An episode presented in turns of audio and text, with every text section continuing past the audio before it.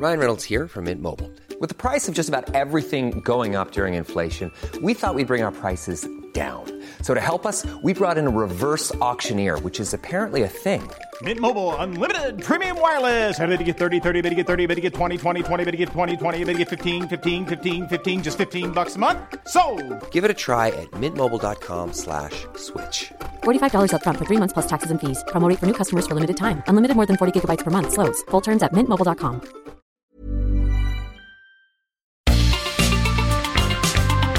Heraldo Media Group presenta la información y el entretenimiento que usted necesita para estar enterado también en su descanso. Alejandro Sánchez y el informativo Heraldo fin de semana. Por el Heraldo Radio, con la H que sí suena y ahora también se escucha.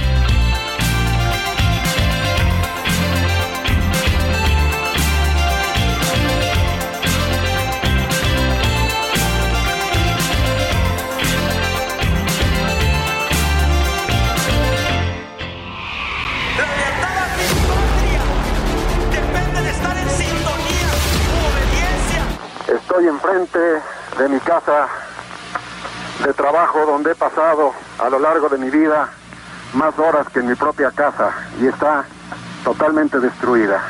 la mano izquierda que explota por parte de Jackie Nava.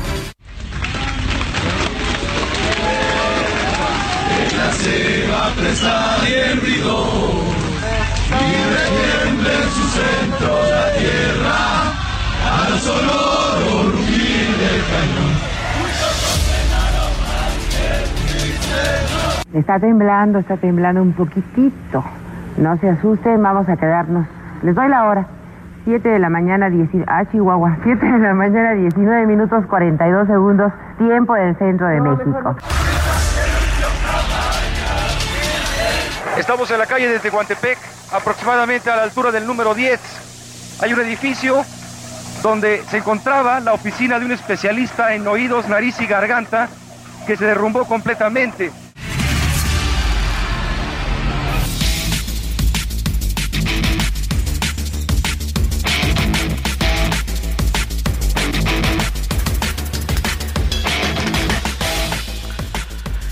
Muy buenos días, son las 7 de la mañana con un minuto hora del centro del país. La noticia no descansa, estamos en el informativo de fin de semana del Heraldo Radio en este domingo 18 de septiembre de 2022. Yo soy Alejandro Sánchez y junto con un equipo que trabaja desde anoche y durante la madrugada le vengo a informar hay noticias relevantes generadas en las últimas horas. Y agradezco a Moni Reyes que ya esté aquí con nosotros en cabina, dispuesta a hacer lo que más le gusta, que es informar precisamente y dar las noticias. Moni, muy buenos días. Buenos días, Alex, Robert, amigos, qué gusto y qué placer saludarlos. Y efectivamente estamos aquí con todo el amor, con todo el cariño, con todo el agradecimiento y listos para llevarles la información más fidedigna, exacta y completa. Y los invitamos a que nos sigan no solo a través del 98.5 de FM, sino también a través de nuestra página web www.elheraldodemexico.com.mx y a través también de algunos dispositivos como Alexa, como iTunes, etcétera. Entonces estamos aquí, pues hoy dominguito festejando que pues que tenemos santorales, que tenemos cumpleaños, que tenemos mucho que recordar y sobre todo agradecer. Y sabes que mi Alex, pues mañana ya es 19 de septiembre. Estábamos escuchando en, en estos ecos de la semana bueno, recuerdos. Re- retomamos que no los ecos de hace cinco años, de un día 19 de septiembre de 2022 y luego 19 de septiembre de 1985, hace 37 años, donde fatídicamente las fechas coincidieron para pues causarnos daños naturales, estos movimientos telúricos que pues inesperadamente sacudieron la Ciudad de México e incluso más allá de la capital del país, varios estados, no se diga en el 2017, fueron devastados por el terremoto de en el primer en el primer caso y me voy a ir a la inversa de hace cinco años 2017 y luego 1985, donde se habla del caso más reciente de alrededor de 300 personas que perdieron la vida. Fallecidas. Y en el de 1985 de al menos 10 mil. Miles, miles podemos hacer ese cuento. Y se dice que no sabemos la exactitud total de las vidas perdidas. Un número exacto, precisamente. Pues vamos a recordarlos con mucho corazón, cariño y sobre todo alertarnos esa cultura de prevención y de qué hacer en caso de un sismo, ¿no? Así es. Mi querido Robert Martínez, muy buenos días, ¿cómo estás? Muy buenos días Alex, Moni y a todo nuestro auditorio. Y ya arrancamos con el informativo fin de semana y ahora esperamos que se pongan en contacto todos ustedes con nosotros a través de nuestro número de WhatsApp que es el 55 91 63 51 19 donde esperamos recibir todas sus preguntas, tus saludos, felicitaciones, sus celebraciones por la pelada ayer, por el partido de ayer del América, o sus denuncias ciudadanas, porque somos enlace con la autoridad correspondiente. Así es. Repetimos de nueva cuenta el WhatsApp del informativo de fin de semana, Moni. Claro, con mucho gusto. 5591635119. Más fácil no puede ser. Escríbanos, escríbanos. Ya le dijo Robert todo el repertorio de la comunicación que puede establecer con nosotros, pero sobre todo servicios, dudas sobre trámites, alguna afectación algún, alguna denuncia también, pues eso es lo más importante para nosotros. Sin más preámbulos, así arrancamos con la información.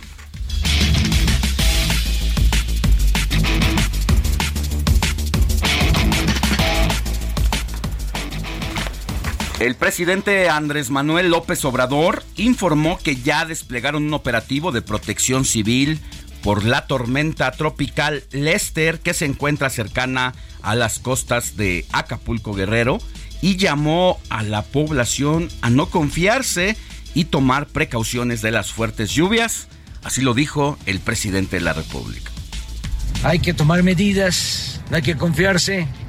Eh, si se vive cerca de ríos, de los arroyos, ya ven, cuando llueve mucho, se desbordan los ríos, los arroyos. Hay que tener eh, cuidado ya está actuando protección civil, el ejército, la marina, todos pendientes. La Comisión Nacional del Agua aseguró que en esta temporada de lluvias se revirtió la tendencia de déficit de almacenamiento de agua en las presas del país, ya que de las 210 presas, 41 están al 100% de su capacidad 59 tienen entre 75 y 100%, 56 se encuentran entre el 50 y 75% y 54 tienen menos del 50% de almacenamiento de agua. Esta semana el Senado de la República va a discutir la iniciativa de reforma para extender hasta 2028 la presencia de las Fuerzas Armadas en las calles del país, donde Morena y sus aliados tendrán que buscar los votos de la oposición para aprobar esta iniciativa debido a que los senadores del PRI han decidido llevar la contra a sus compañeros en la Cámara de Diputados y por lo mismo hemos visto prácticamente al senador 129, sí, porque en total son 128, pero Adán Augusto López, el secretario de Gobernación, se ha metido hasta las entrañas, hasta las tripas de la Cámara Alta para negociar personalmente cada uno de los votos, no solamente en su partido, sino también entre las bancadas del PRI, del PAN y del PRD, porque Adán Augusto López y Morena ya no confían en quien es su coordinador parlamentario, Ricardo Monreal, quien incluso se ha convertido en uno de los principales opositores al gobierno de la 4T. Sí, el enemigo prácticamente duerme en casa. Y mire, precisamente al respecto, los integrantes de la bancada del PAN en la Cámara Alta reiteraron su intención de votar en contra de la minuta remitida por la Cámara de Diputados sobre la reforma constitucional en materia de Guardia Nacional. Con 1.807 votos a, a favor, 520 en contra y 36 abstenciones, el Congreso Nacional de Morena aprobó este sábado la propuesta para ampliar el mandato de Mario Delgado y Citlali Hernández como presidente y secretaria nacional del partido hasta pasadas las elecciones de 2024. Le vamos a tener toda la crónica de esta cobertura de ayer sábado donde los grillos estuvieron cantando a todo lo que da. Y fue precisamente durante el tercer Congreso Nacional Ordinario de Morena, donde la jefa de gobierno de la Ciudad de México, Claudia Sheinbaum, recibió una ovación de pie por parte de los asistentes, en donde le recordaron que es una de las favoritas para ganar las elecciones presidenciales de 2024. La Fiscalía General de la República informó que insistirá a los Estados Unidos por la extradición de Damaso López, el Minilic, presunto autor intelectual del asesinato del periodista de Sinaloa Javier Valdés, luego de que ayer se diera a conocer su liberación anticipada de una corrección federal de California.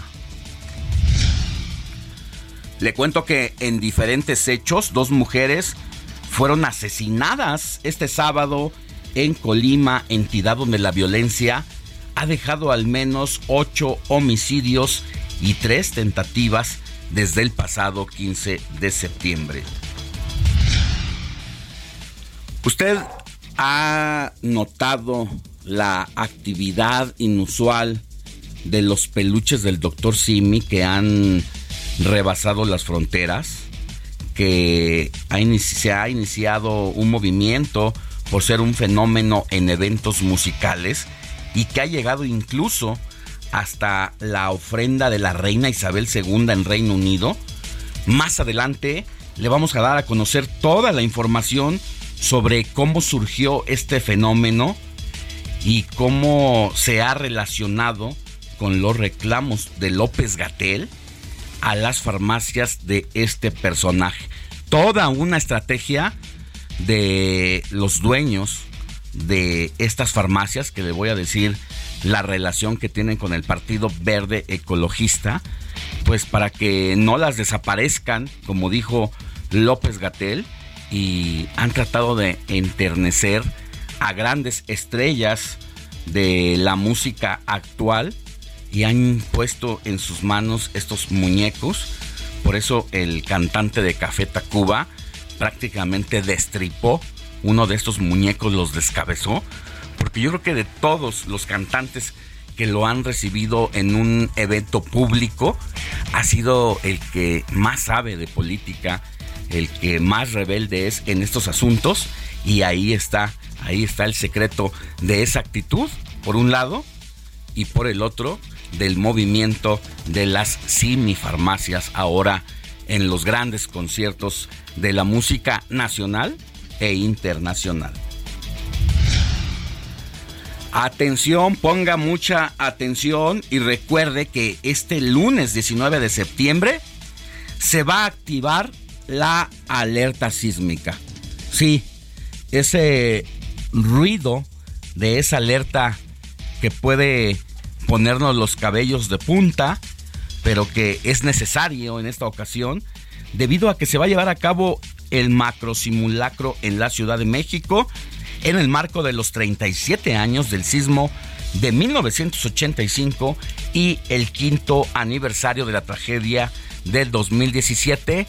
Solo recuerde que este simulacro será a las 12 horas con 19 minutos, porque Hace cinco años, cuando tembló a esta hora, muchos supusieron que se trataba de un ensayo, ya que por la mañana se había llevado también este macro simulacro por el terremoto de 1985 y mucha gente pensó que se estaba tratando de pues otro simulacro en el transcurso del día, pero desafortunadamente y de manera fatídica pues coincidieron las fechas, no la hora, pero por eso es necesario, es importante que usted tenga tenga esa relación de la hora y del macro simulacro.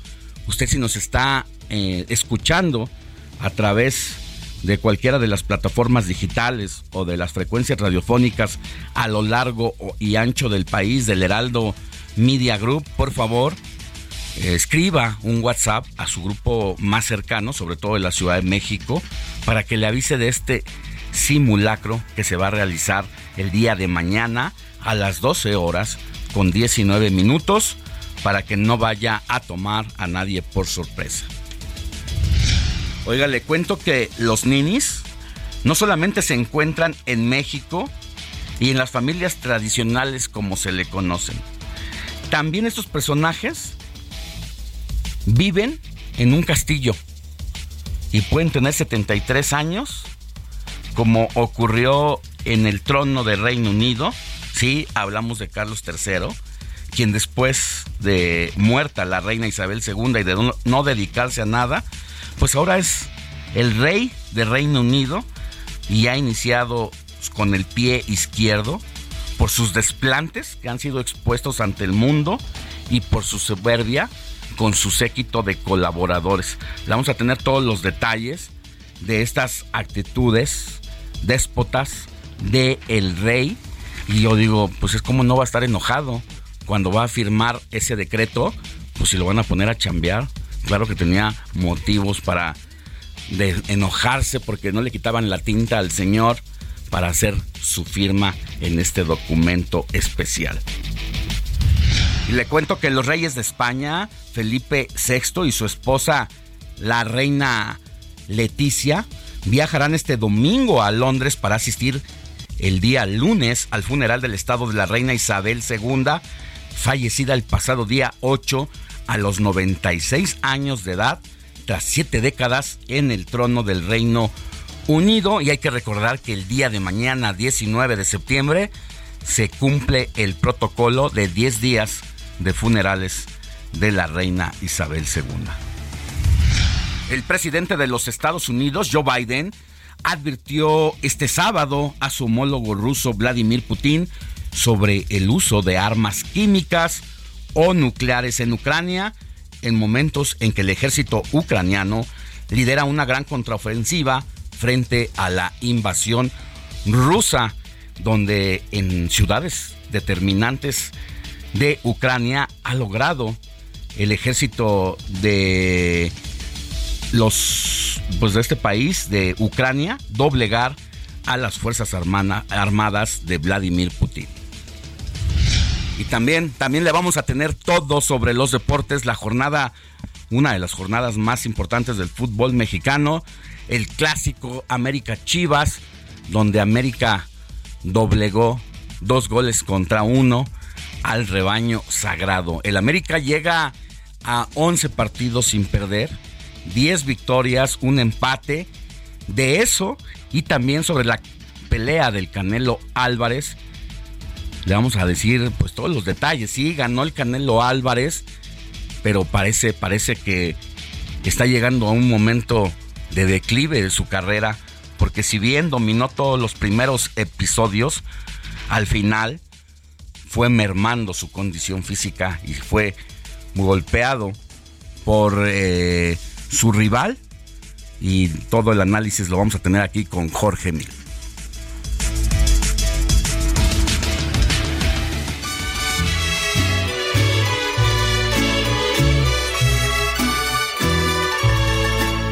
Estas son las mañanitas que cantaba el rey David a las muchas. Mi querida Moni Reyes, ¿a quién tenemos que correr a abrazar? en este dominguito 18 de septiembre de 2022. 18 de septiembre, como dirían las abuelitas, qué rápido se ha ido el tiempo, caray, ya vamos con la engordadera, que al rato platicamos de eso. Vamos a platicar de eso porque ya sabes más o menos en promedio cuánto llega a subir de peso cada persona en estas fechas? No, pero nos vamos a enterar con Robert. Robert Martínez, alrededor de cuántos kilos empieza el sobrepeso en estas fechas mexicanas. Pues mira, Alex, según estudios dicen que tan solo en estas fechas llegan a subir hasta 5 kilos y esto afecta porque este esta fecha, Mes estas fiestas patrio. patrias empezaron desde el jueves. Así Entonces es. agarra la el gente jueves. viernes y ya se sigan hasta sábado y El domingo. pozolito. El po, las Pues, tostadas. Las tostadas, las quesadillas, el pambazo. Gorditas. Y, y como no falta en toda familia mexicana, el famoso recalentado de que El hacen Hasta hoy hay recalentado. Hasta y el todavía. refrescote de 3 litros ahí sobre la mesa. Imagínate la bomba de dulces y calorías. Ya no decimos los postres. No, Pero hombre. de es eso y más les vamos a decir. Les vamos a decir al ratito cuántos kilos más o menos promedio. Y entonces, ¿a quién tenemos que abrazar hoy? Ay, vamos a correr a abrazar en este, no, en este momento a quien lleve por nombre José María, completo, José María. Che- a Chema, a Chemita. También a quien lleve por nombre Domingo, haciendo alusión a que nacieron un domingo, supongo, ¿verdad? Eumenio, Eustorgio, Ferreolo, Oceano, Ricarda, Cenario y Rodingo. Pues yo nada más conozco a Chema porque los demás pasé de noche, ¿verdad? Si acaso un domingo por ahí conoceré. Bueno, Robert se queda así como que a pa' nombrecitos. No hay ningún Carlos, ¿eh? No hay ningún Carlos. Bueno, pues vamos a conocer, ¿les parece, Alex y, y Robert y amigos? Sí. La historia de José María. Venga, pues.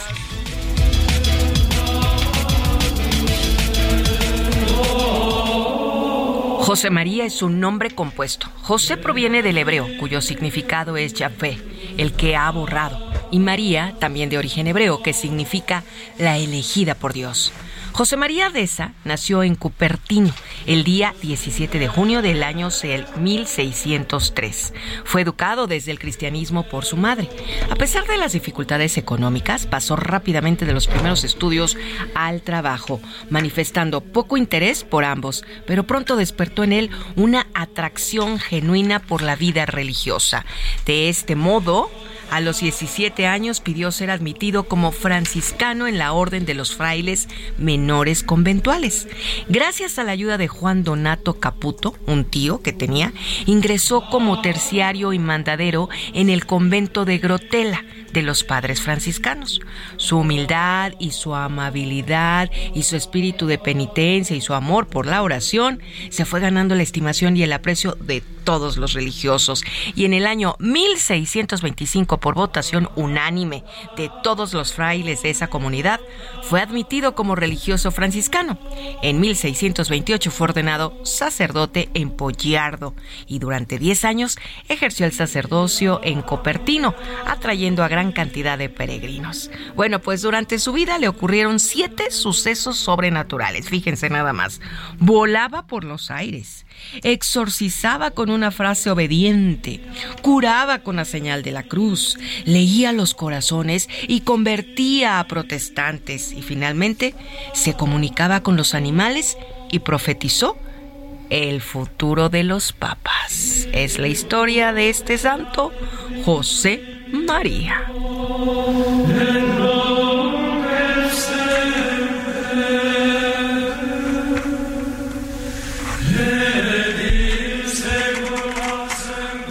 Pues muchas gracias, Moni. Un abrazo a los chemas que nos están escuchando en este país y un poco más para allá de las fronteras, porque nos están escuchando también en Brownsville a través del 93.5, en McAllen 91.7 y a través de todas las plataformas digitales de Now Media. Querido Robert, ¿qué hay con los curuleros de San Lázaro? Pues mira, Alex, esta semana Pepe Navarro y Pepe Velarde nos trajeron la sorpresa de una parodia de esta clásica canción de Yo soy mexicano que inter- interpreta originalmente Jorge Negrete, pero a su puro estilo de traer esta canción a la vida actual, donde dice, a pesar de todo lo que estamos viviendo en México de crisis económica o, cris- o crisis de inseguridad, es un orgullo ser mexicano. A ver, vamos a escucharlos y con eso nos vamos a una pausa.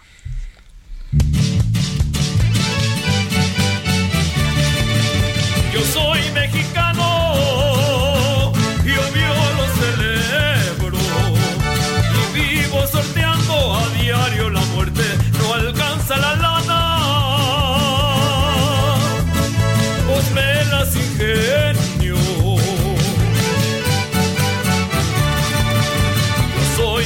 y de los rifados. Al compa no dejo nunca abandonado, que nadie me diga que soy un rajao.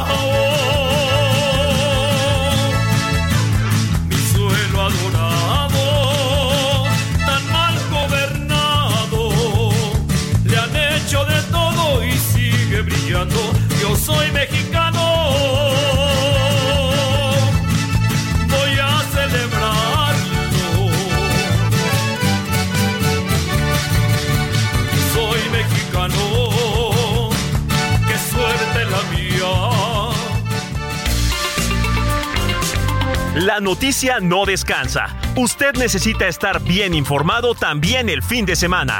Esto es Informativo El Heraldo Fin de Semana. Regresamos.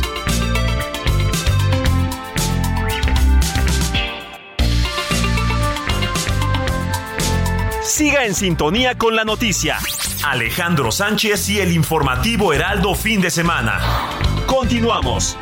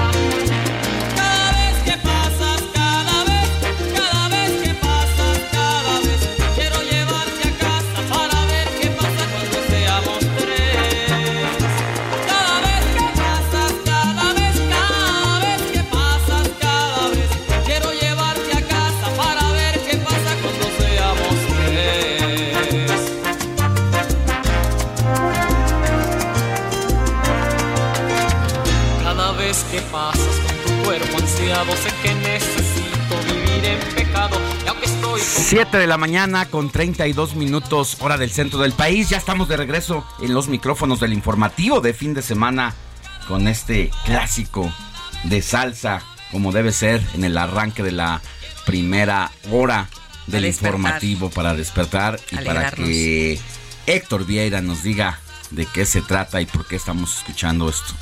Así es, Alex, Moni, Robert, amigos del auditorio, muy buenos días. Pues sí, como ya es tradición aquí en el informativo de fin de semana, empezamos con música latina, principalmente salsa, cumbia, merengue. Y pues este domingo 18 de septiembre no es la excepción, un clásico de la salsa, como bien lo dices, Alex, eh, uno de los grandes intérpretes de este género, como lo es el puertorriqueño estadounidense Eddie Santiago. Y esto porque precisamente el pasado 18 de agosto, digo ya hace un mes prácticamente, cumplió 67 años de edad. O sea, ya es de la, ya es de la vieja guardia. Y sin embargo es uno de los máximos exponentes de la salsa. Y pues por eso lo estamos recordando con uno de sus grandes éxitos, este tema titulado Cada vez, que fue lanzado como parte de su disco titulado Cada vez otra vez en 1993. Un tema de hace pues ya 29 años, entonces cuando todavía la salsa tenía, eh, digo, no porque no lo siga teniendo, pero todavía vivía una época pues dorada con grandes exponentes como Willy Colón, Oscar de León. Ya había fallecido Héctor Lavoe, pero pues también teníamos a- al propio Eddie Santiago, Rey Ruiz. Ya posteriormente vinieron otras generaciones, agrupaciones como la Orquesta Guayacán, como el propio Grupo Nietzsche que tuvimos el día de ayer con ese clásico México, México. Entonces, por eso estamos escuchando a Eddie Santiago con este tema titulado Cada vez, mi querido Alex. Y a bailar, a bailar. A bailar, mi querida Moni, y a- agárrate porque en la próxima recomendación Ah. musical te tenemos una sorpresa.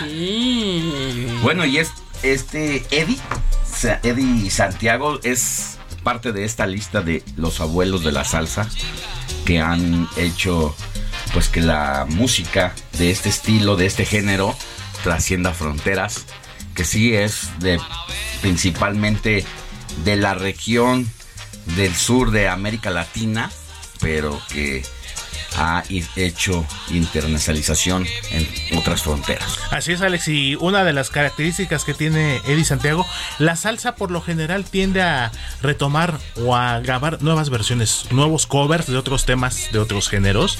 Y en el caso de Eddie Santiago, creo que de sus más grandes éxitos han sido precisamente covers, como el tema de Lluvia, precisamente, de Luis Ángel. Lluvia.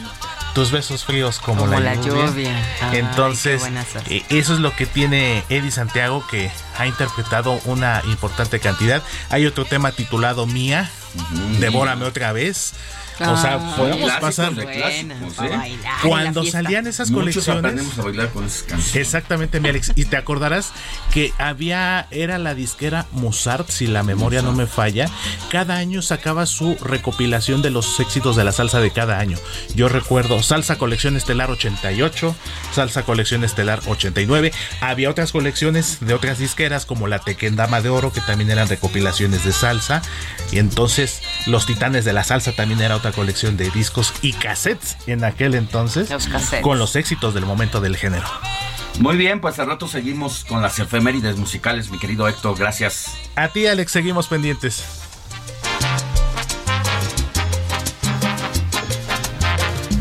Inventando, chica, inventando.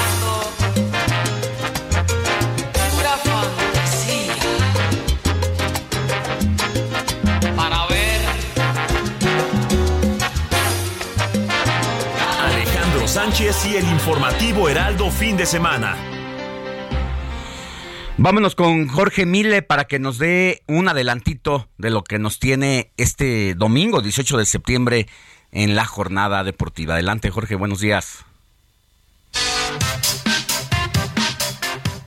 Saludos mi querido Alex, aquí el adelanto de lo que platicaremos en torno a las noticias deportivas. Feliz domingo para todos. Lo más fácil sería iniciar hablando del clásico América contra Chivas o incluso de la pelea Canelo contra Golovkin. Pero acá lo que hay que destacar es un hecho simplemente histórico. Ayer a mediodía, la pateadora Andrea Martínez, la número 49 del conjunto de Pumas de Ciudad Universitaria, anotó el punto extra para poner el marcador en ese momento 21 a 7 en favor de los de Ciudad Universitaria frente al Tec Campus Estado de México. Andrea ha roto todos los paradigmas y los Pumas de Ciudad Universitaria también. Ahora sí, el América derrota 2 a 1 a las Chivas y se mantiene en la cima del torneo. Que hay quejas y situaciones arbitrales complejas, es cierto, pero el marcador dice 2 a 1 para el América. El Canelo retuvo los cuatro cinturones más importantes del boxeo en peso supermediano en una pelea aburrida. Eso es cierto. Frente a un kazajo como Gennady Golovkin, quien simplemente no apareció en el cuadrilátero, tiró solo jabs. Canelo gana, pero debió de ir con más fuerza, con más fiereza al frente ante un rival que habló más de lo que demostró en el cuadrilátero. También vamos a platicar de los jueces y sus calificaciones. De verdad, también de locura. Este es el adelanto de las noticias deportivas. Feliz domingo. Pues ahí están los adelantos de la jornada deportiva de Jorge Mile y sí llama mucho la atención lo que nos dice sobre el pues la pateadora de fútbol americano que lo que hay que destacar de ahí la primera que es la primera vez que una mujer mete un gol de campo de esta magnitud. Pero lo más importante y lo que destacabas Robert es que sea una mujer en un partido de hombres. Y eso es lo que pone pues a reflexionar y que en- en- dentro de esta lucha que sostienen las mujeres por la igualdad, la verdad es que sí hay un punto de quiebre en esta participación. Exactamente, Alex. Yo creo que este Jorge Mili más adelante nos va a detallar un poco más de información. Pero hay que comentar que Andrea Martínez hizo historia al ser la primera mujer en incursionar al fútbol americano varonil en la Organización Nacional Estudiantil de Fútbol Americano por parte de los Pumas de CEU. Ah, y que en su primer partido de debut hace un gol de campo. Interesantísimo. Debut en sueño, dirían Así varios. es, así es. De por sí el deporte de fútbol americano de alto contacto es no cualquier hombre lo juega. Que una mujer participe y que haya metido un gol de campo, ese es otro otro asunto que ya es historia y lo vamos a tener más adelante con Jorge Mil.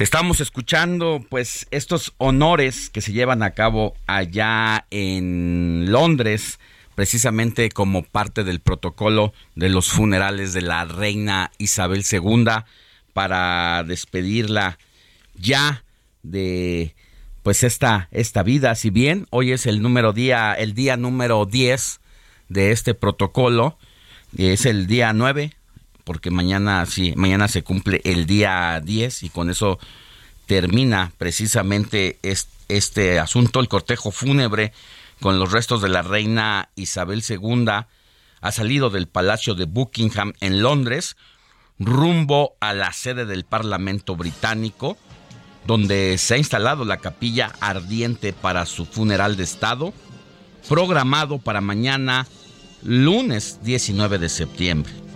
Y este lunes, o sea, mañana a las 4.30 de la mañana, hora del centro de México, será el último día de protocolo tras el fallecimiento de la reina Isabel II, en el que se llevará a cabo una nueva ceremonia religiosa, donde los miembros de la familia real podrán despedirse por última vez de la monarca ya en privado, cuando su féretro descienda de la cripta donde reposen los restos del duque de Edimburgo, Carlos III arrojará el primer puñado de tierra para despedir de esta manera y definitivamente a la reina más longeva y querida de la historia del Reino Unido.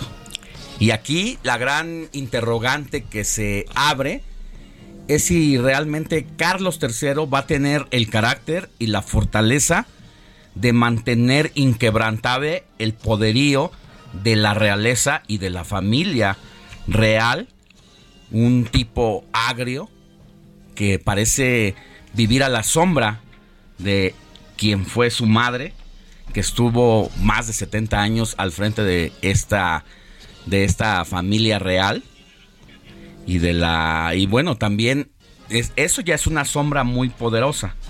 Por el otro lado tuvo una vida bastante criticada a raíz de sus eh, relaciones amorosas y sobre todo de su relación de la princesa Lady Di a quien engañó y luego la princesa lo engañó. Vino todo lo que conocemos el lamentable deceso pero los desplantes del rey Carlos III han quedado evidenciados en los primeros minutos de su poderío. Yo digo que segundos, porque vimos el gesto agrio que tuvo con los trabajadores que forman parte de su séquito cuando despreció la manera en que le pusieron la tinta para tomar la pluma, luego se llenó los dedos de tinta y parecía que estaba a punto de golpear a alguien y por eso han surgido las peticiones que tiene ah, el ahora rey con sus empleados se han puesto en evidencia pública. Hay algunas cosas extraordinarias que no damos crédito porque mucho se ha jugado, los memes han jugado con su figura de si es un nini, ¿no? Y es un nini también en, el- en los castillos, también viven los ninis y tienen 73 años como podría ser el rey Juan Carlos. Hay que recordar que esta figura de ninis se le dice a quienes ni estudian ni trabajan. Entonces el rey pues nunca cambió, ¿verdad? Pero tuvo todo muy a modo, le resolvían toda su vida y se la han resuelto pues desde que nació. ¿Y cuáles son estas peticiones muy especiales que tiene para todos sus empleados Robert Martínez?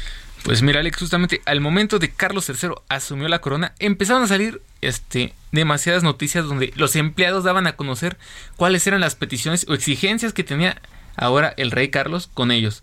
Donde tan solo su pijama debía plancharse perfectamente todas las mañanas. Y igual los cordones de los zapatos. Imagínate, yo nunca había pensado que los cordones de zapatos se tenían que planchar. Las agujetas. Las agujetas. Mejor conocidas. O sea, Exactamente. no, pues yo en mi vida pensé que podían plancharse las agujetas. Y se arrugan cuando ya los estás entrelazando. Exactamente. Y también la tapa del baño debe de estar colocada en cierta posición. Imagínate, no, ni siquiera él tenía el... Así que el- Oiga, así se esforzaba de en mover la taza. ahí, eh, eh, bájale, la, bájale la palanca, por favor. Para Y que- colocada en una manera específica. Pero imagínate, él tenía casi toda la vida arreglada donde los, los empleados tenían que hacerle casi toda la vida, desde ponerle el agua para meterse a bañar, que tenía que ser un agua tibia, nunca caliente, No. y la bañera medio llena. Eh, y tenía que, eh, aparte dicen que es, tiene una medida muy estricta para no salpicar el agua ni mojarse más de lo deseado. Entonces, Qué hasta en ese caray. tipo de cosas era muy estricto. También tenía, dice que ex- exigía a sus mayordomos de cámara que pongan en el cepillo de dientes exactamente una pulgada de pasta de dientes Y todas las mañanas. Y lo medía seguramente para Es- ver. Exactamente. Que era una persona muy especial. Es. También, Cuando, ima- imagínate tan solo qué tiene que hacer cuando viaja. Él pedía que le llevaran su cama, su- sus muebles, e incluso fotos y adornos un día antes de salir hacia su destino.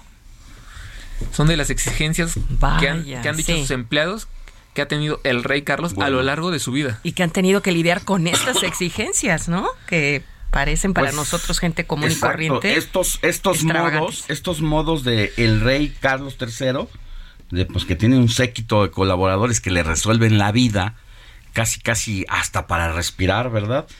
Pues quedaron evidenciados sus malos tratos, insisto, desde los primeros segundos de la asunción del trono, pues los gestos con el personal de servicio durante la proclamación que ha tenido lugar desde el sábado pasado dejó mucho que desear, porque de inmediato se apreció su cara de asco, su rictus de enfado y su movimiento displicente de manos.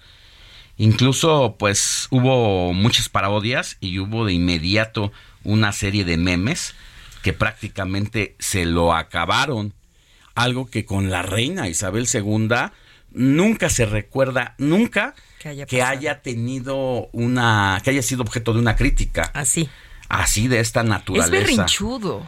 O es que es como un niño, es un, es un niño berrinchudo. berrinchudo. Nada más que tiene 73 años y ya es el rey. Entonces, en un momento en donde el mundo está en una lucha a favor de la igualdad, del reconocimiento a los derechos humanos, de que no haya tratos entre displacientes entre las minorías por sobre mm, o que las mayorías, sí, las Sí, minorías de una las clase mayorías. específica esté por encima de las mayorías, pues eso es lo que está en una lucha. Entonces, por eso esta es la gran pregunta, si realmente este señor tiene la capacidad de mantener, porque al final de cuentas la realeza se mantiene gracias a la simpatía de sus habitantes, en De este caso de los habitantes. eh, habitantes del Reino Unido, Claro. que son los que han permitido que la realeza esté empoderada Vigente. por derecho divino, ¿no? Porque ese es el Exacto. asunto de que Dios escogió a estas familias para, Para que ser reyes. sean reyes y reinas de una nación determinada. ¿Hasta dónde va a llevar esta actitud de este niño berrinchudo, el rey Carlos III, a su realeza, ¿no? ¿Y cuánto le durará, le durará el reinado también? Porque, pues. Definitivamente, no es muy eso es lo que decían los internacionalistas, que cuando se les preguntaba qué va a pasar con la res- bueno, de entrada es que la mamá ya hizo historia, 70 años al frente del poder y que por la edad de este señor 73, cuántos años te guste, te gusta que va a estar ahí al frente. Si vive como la mamá más de 90, Puede que 30 más. puede ser que no, por lo menos 20, ¿no? No, pero si viviera como la mamá, ¿no? Pues es que tiene 73 Ah, sí, más como 20. 23. 20. ¿Y ¿No vieron un video en donde una señora que estaba, ves que está abierto por 24 horas todavía más el, el- el lugar en donde se encuentran los restos de la reina, fue una mujer a visitar a la reina, a despedirse y se encuentra con, con Carlos III y le regala un bolígrafo. ¿Sí vieron ese video? Ah. Y entonces todo el mundo pensaba que él se iba a enojar, se lo iba a aventar, se lo iba a botar. Lo único que no. hizo fue... Ah, ah, ah, ah", y se Ah, rió. ¿no? Ajá. O sea, como las- la, señora le dijo, forzado. oiga, para que no se moleste y tenga su, su pero, es, bolígrafo. pero es así como una broma incluso, ¿no? Como también una burla. Una burla. eh, Vic no sabe mira, fallar. ahí ibas a decir algo, Robert. Exactamente, Alex, te decir, justamente retomando este tema de la gente que ha ido a visitar a la reina, que ha estado en el Palacio de Buck- Buckingham desde el miércoles hasta el día de hoy, ya para mañana llevar a cabo su funeral. Justamente el rey Carlos, digamos, en un acto para tratar de limpiar su imagen, ayer también estuvieron circulando imágenes donde él estuvo ah, participando en algunas partes de la fila que dura 12 horas para ir a ver a la reina y despedirse. Es- se colocó en dos partes de la fila para ir a saludar a las personas junto a su hijo el príncipe William. Pero digamos, como un acto para limpiar su imagen, se vio al rey tranquilo, como que amable, saludando a todos. Hasta se acercaba a la población para saludarla de mano, tomarse la foto, Sí. este, recibir sus Haciendo condolencias. la operación cicatriz de sus Correcto. pues de sus trastornos o de sus actitudes, De sus groserías. no lo sé. Exactamente. Y de inmediato, pues los memes a nivel internacional no esperaron a partir de que diversos medios de comunicación como el periódico El País, que tuiteaba incluso el gesto de Carlos III para pedir que le retirasen uno de los tinteros de la mesa donde tenía que firmar los documentos de su proclamación. Pues a partir de ahí hubo una cadenita de comentarios que destacaban diversas cosas, eh, pero que todas coincidían en esta pésima actitud. Y dice un español, Isaías La Fuente Zorrilla, por ejemplo. Nunca me han caído bien los individuos que necesitan que un plebeyo les retire el tintero del escritorio y se lo exige, además con esos gestos, aunque el que colocó el tintero en medio de la mesa tampoco haya estado muy brillante. Mal, em- dice Rosa María Artal, mal empieza el monarca, mal. Ella no sabe dónde meterse. Habla de la esposa de la consorte De Camila. de Parker. Camila. Enrique Peñalosa dice, podemos estar muy en desacuerdo con cualquiera de nuestros presidentes, pero ninguno actuaría así. No quiero rey ni nada que se le parezca. Ve, empieza las críticas en el rechazo a esa figura. Se le cayó la careta en menos de 24 horas, insisto. El peor error de la realeza fue no abdicar en favor de William. A esto se le llama empezar mal con el dedo, dice otro, otro de los seguidores. Y hay quien hace prácticamente como un- llena esos espacios de vacío que escuchamos, pero que vimos la actitud, lo llena con un diálogo. Tu súbdito, quita esa cosa delante de mi mesa. Sí, mi excelencia, enseguida lo retiro. Lo retiras y ya, punto, que soy el rey. Pues así, así la, la situación. Y bueno, pues el día, el día de mañana entonces, Robert, se cumplen los 10 días y con ello ya eh, se llega prácticamente al final de los funerales. Exactamente, es el final del protocolo de la caída del puente de Londres, que se tuvo que unir con el protocolo unicornio, que era el que estipulaba este, en el caso de que la reina Isabel falleciera en el país de Escocia. Pues así es, así se está llegando prácticamente al fin de una era y al inicio de una nueva en medio de todas estas críticas por eh, las actitudes de un personaje que pone a pensarnos en el mundo si realmente los seres humanos necesitamos reyes para sostener nuestra vida.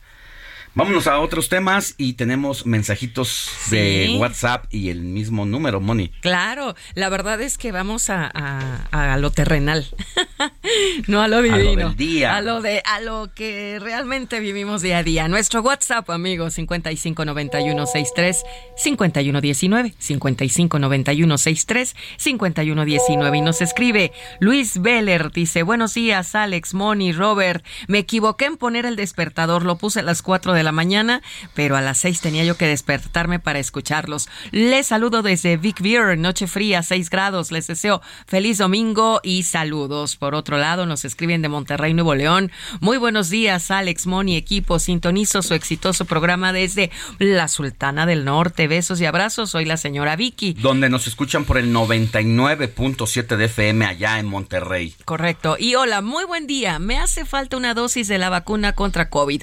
Estoy en el estado de, Meji- eh, de México, en esa, y quiero viajar al extranjero. ¿Será posible aplicarla en la Ciudad de México? Tengo 53 años. Gracias, bendiciones. Soy Cristi Cedeño. A ver, ¿Tienes Robert. la respuesta, Robert? Exactamente, Alex. Bueno, pero ya nos vamos a una pausa. Pues ¿Te la- parece que si damos regresando. Si nos dices entonces cómo es la dosis de la vacuna contra el COVID-19. Sí, porque de repente se dejó de hacer esta campaña, ¿no? De, Sí, de vacúnate correcto. y quienes pues, queremos ponernos el refuerzo no sabemos exactamente dónde. Con eso volvemos y más después de una pausa.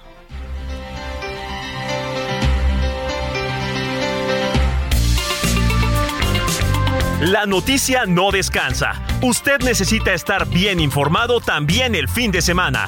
Esto es Informativo El Heraldo Fin de Semana. Regresamos.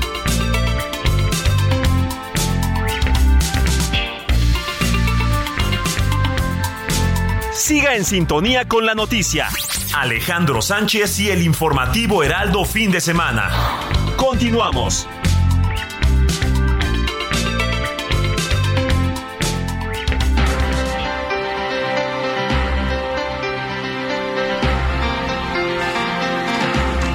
Moni Reyes, nos quedamos con la pregunta que hizo la audiencia sobre el tema de las vacunas. ¿Puedes re- Sí. repetirla para que Claro Robert que sí. nos diga de esa información dónde se puede uno vacunar? Claro, Cristi Cedeño nos escribe desde Nesa, en el Estado de México, tiene 53 años y si es posible, Robert, aplicar la vacuna del COVID-19 en la Ciudad de México, porque va a viajar.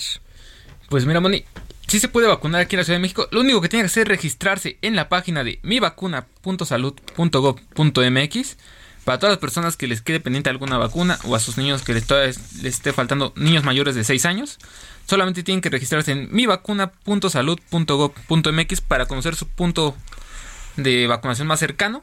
Y simplemente, ahorita, bueno, ahorita la vacuna que están colocando a los mayores de edad es la vacuna Cancino.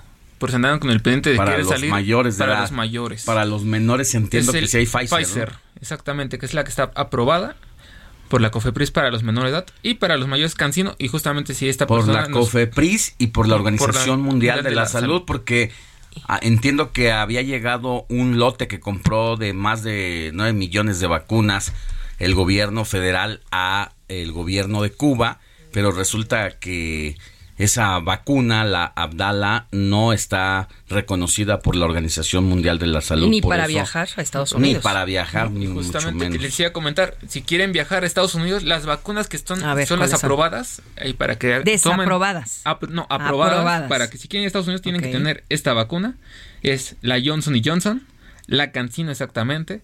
Pfizer, Moderna, Mo- Moderna, Sinopharm, Sinovac, AstraZeneca, Novavax, Covaxin y Medicago. Ok, muy bien, Híjole, o los sea, son 20. Cancino no y Cancino Sputnik sí. tampoco. No, la Cancino rusa sí. no. ¿Cancino sí te dejan entrar? Sí, aquí está. Ah. Cancino está en la lista de las vacunas La que, que están están aprobadas. ahorita. Sí, exactamente. Y la- Ah, entonces es la respuesta Sí, la gente- a, Está favorable para Cristi Cedeño. a Cristi Está favorable. Cedeño que preguntaba. Por si alguien quiere ir a Estados Unidos y no tiene y tiene la vacuna Sputnik, ahorita puede aprovechar y le falta alguna dosis, puede aprovechar. A ver, ¿por qué no haces el ejercicio Pues que se ahorita en entrar? Solo repítele a Cristi y a quienes nos están ¿A dónde? escuchando. www.mivacuna. www.mivacuna.salud.gov.mx A ver, haz el ejercicio, ponle Ciudad Nesa, no sé, Colonia México, Ujú. Ciudad Nesa, para que te diga qué parte de la Ciudad de México está. Este, o- o ahí dónde. lo que tendría que hacer es, este, di- digamos, si es del Estado de México, tratar de buscar una... una Iztapalapa. Sí, ¿Por buscar... dónde vives tú? Exactamente, Ponle, buscar esa- una ciudad. este, ponle En lo que lo busca. Los Reyes. En lo que lo busca tenemos un, un saludo también de Domingo 10 Núñez. Es de la alcaldía Álvaro Obregón. Dice, gracias por recordarme que hoy es mi, domin- mi santo porque soy domingo. Mm. Saludos, estoy desayunando molletes con tocino y piquito Sí. de gallo. Vivo en la calle de Cebada número 25. Eh, Ahí está, nos dio el número. En la colonia Santa Fe. Interior Álvaro Obregón. 202. Interior 6. ¿eh? Pues hasta allá vamos a llegar, mi querido Domingo 10, a festejar su santo. Ay, que se Mira, Ay, ahorita, ahorita que dijo piquito de gallo, sí se me antojó. Imagínate el picadito así, cebollita, chilito, Y jitomate. eh, jitomate, Y limoncito. un y poquito sal. de orégano, Mm. así un poquito, Espolvoreado. poquito, eh, tantito aceite de olivo. Y ya. con eso los molletitos Ah, bien doraditos que cuando los muerdas, crujan, crujan. Exacto. Muy bien, pues eh, gracias Domingo 10 por saludarnos y por escucharnos desde la alcaldía Álvaro Obregón y recordamos el número de WhatsApp en lo que nuestro querido Roberto Carlos Martínez nos dice esto que eh, Alex le encargó 55 91 63 5119 55 91 63 5119. Contáctense con nosotros aquí en el es. informativo fin de semana. Y si están en camita, sigan en camita, pero escúchenos. Ya. Pues ya está haciendo Robert aquí el ejercicio de buscar, solo que le pide una CURP. No trae el número de CURP, pero más adelante ah, seguimos haciendo el esfuerzo. Si alguien trae de nosotros en su credencial del INE, ahí viene la CURP para seguir haciendo el ejercicio, pero Ahorita lo sí, conseguimos. sí te da, sí te da esa opción. Ahí vamos avanzando. 8 de la mañana con 9 minutos, hora del centro del país. Seguimos con más. Ya me dijo el doctor muy en serio que de kilos ya estoy pasadito. No madraza ni azúcar ni harina ni más golosinas que me hacen gordito. No madraza ni azúcar ni harina ni más golosinas que me hacen gordito. Con mi colesterol en 300 y el antojo casi me domina. Y pa' colmo mi piel chaparrita con amor me grita desde la cocina. Y pa' colmo mi piel chaparrita con amor me grita desde la cocina. ¿Quieres que te guise un chicharrón, un pedazo de jamón o prefieres pollo frito, mi amorcito? No, mi sabroso chicharrón, tu pollito y tu jamón, pero ahorita nada de eso, cariñito. ¿Qué es lo que te pasa, corazón? Siempre Bueno, porque estamos escuchando esta música de fondo de? ¿quieres que te quise un chicharrón, un pedazo de jamón o prefieres pollo frito, mi amorcito? Pollo frito. Eh, ya decíamos al arranque del informativo de fin de semana que llegó septiembre, llegaron los festejos patrios y llegó el sobrepeso. Ay, sí. ¿Cuántos pozoles nos comimos esta fiesta patria? Bueno, en mi caso comí pozole, cené pozole, desayuné pozole al día siguiente y volví a comer pozole. Ay, qué delicia.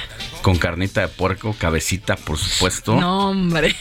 ya nos unas antojaste. tostadas con crema y con Frijolitos. No, con crema y queso y una salsita de esas de chile de árbol bien picosita. Ay, Alex. Y luego ya, imagínate de ahí los postres y no para uno de aquí en adelante porque ya decíamos también, Moni, ¿qué sigue después de las festividades patrias? Ay, bueno, pues sigue el Día de Muertos, sigue nuestras fiestas tradicionales para homenajear a nuestros difuntos y también toda la ofrenda que le pones y que te tienes que comer, el pollito con mole, el chicharrón. Pero todavía en camino al Día de Muertos, todo desde ahorita ya en, los, en las tiendas departamentales ya tienen su pan, el de, pan muerto, de muerto, correcto. Ya Ya, su pan de relleno pan. hasta Sí. de chocolate, de lo De que nata. quieran, de nata.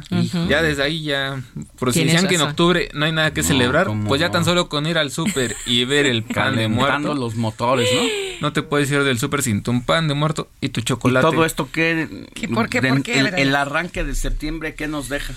pues nos deja aproximadamente unos 5 kilogramos extra en el dado caso de que sí te excedas. En tan, como decías tú, Alex, este, todo el fin de- desde el jueves a domingo Sí, seguirse a ver, con el 5 kilogramos solo de la fiesta patria. 5 kilogramos solamente de este puente del 15 al 18 de septiembre.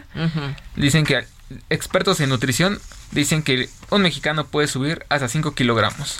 Eso debido a que debido a todos los alimentos, bebidas que se consumen durante estas fiestas, puedes llegar a adquirir 5000 calorías.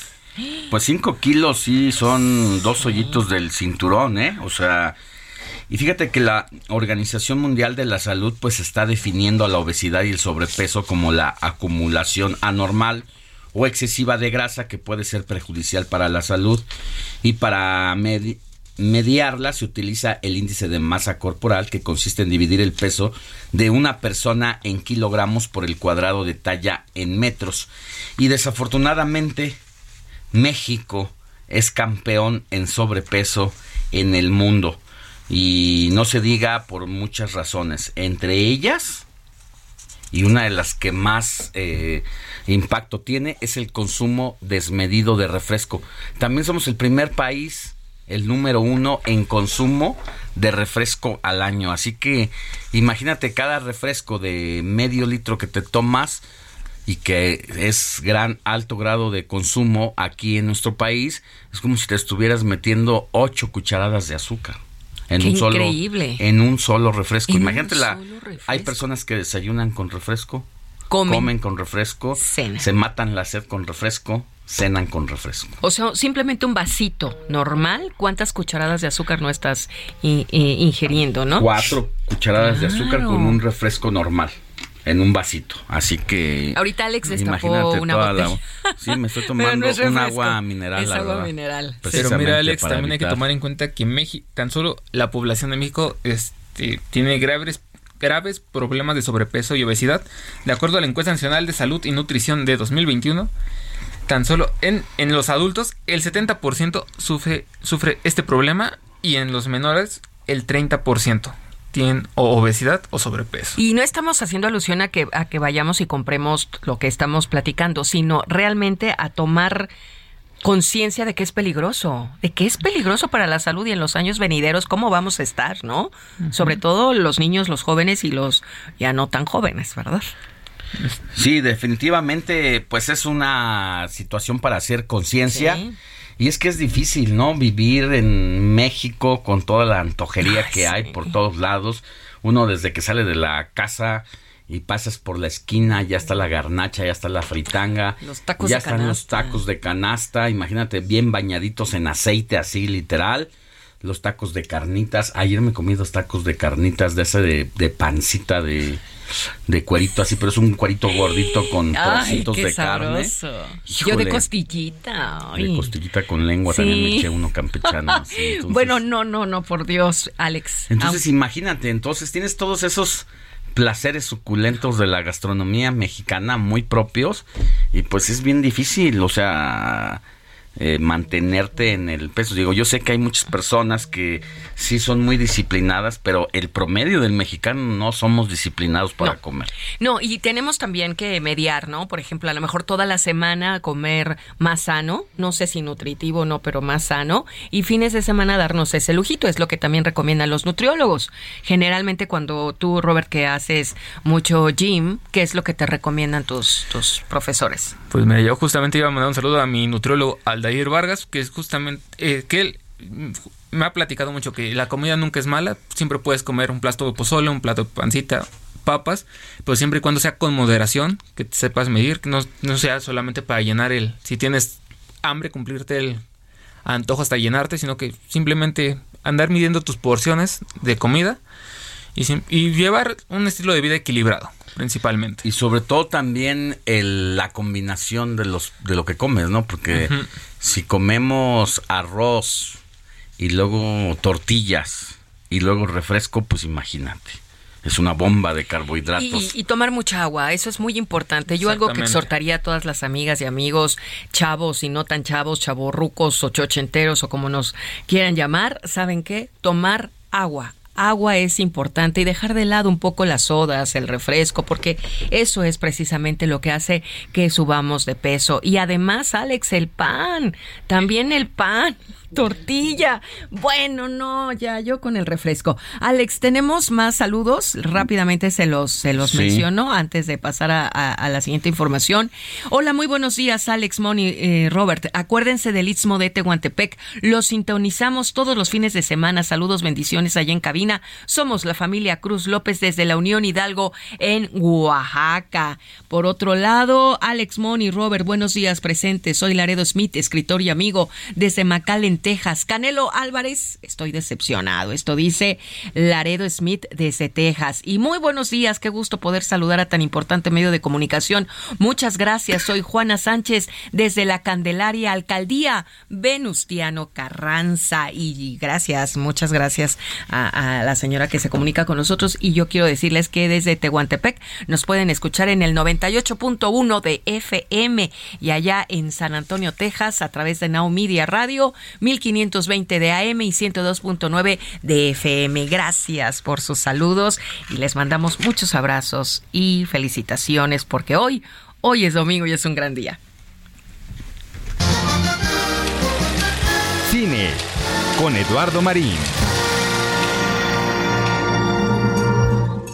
Damas y caballeros, les presento a la octava maravilla del mundo.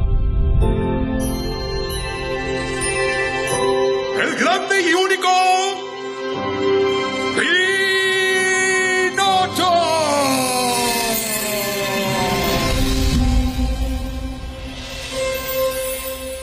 Hola, papá.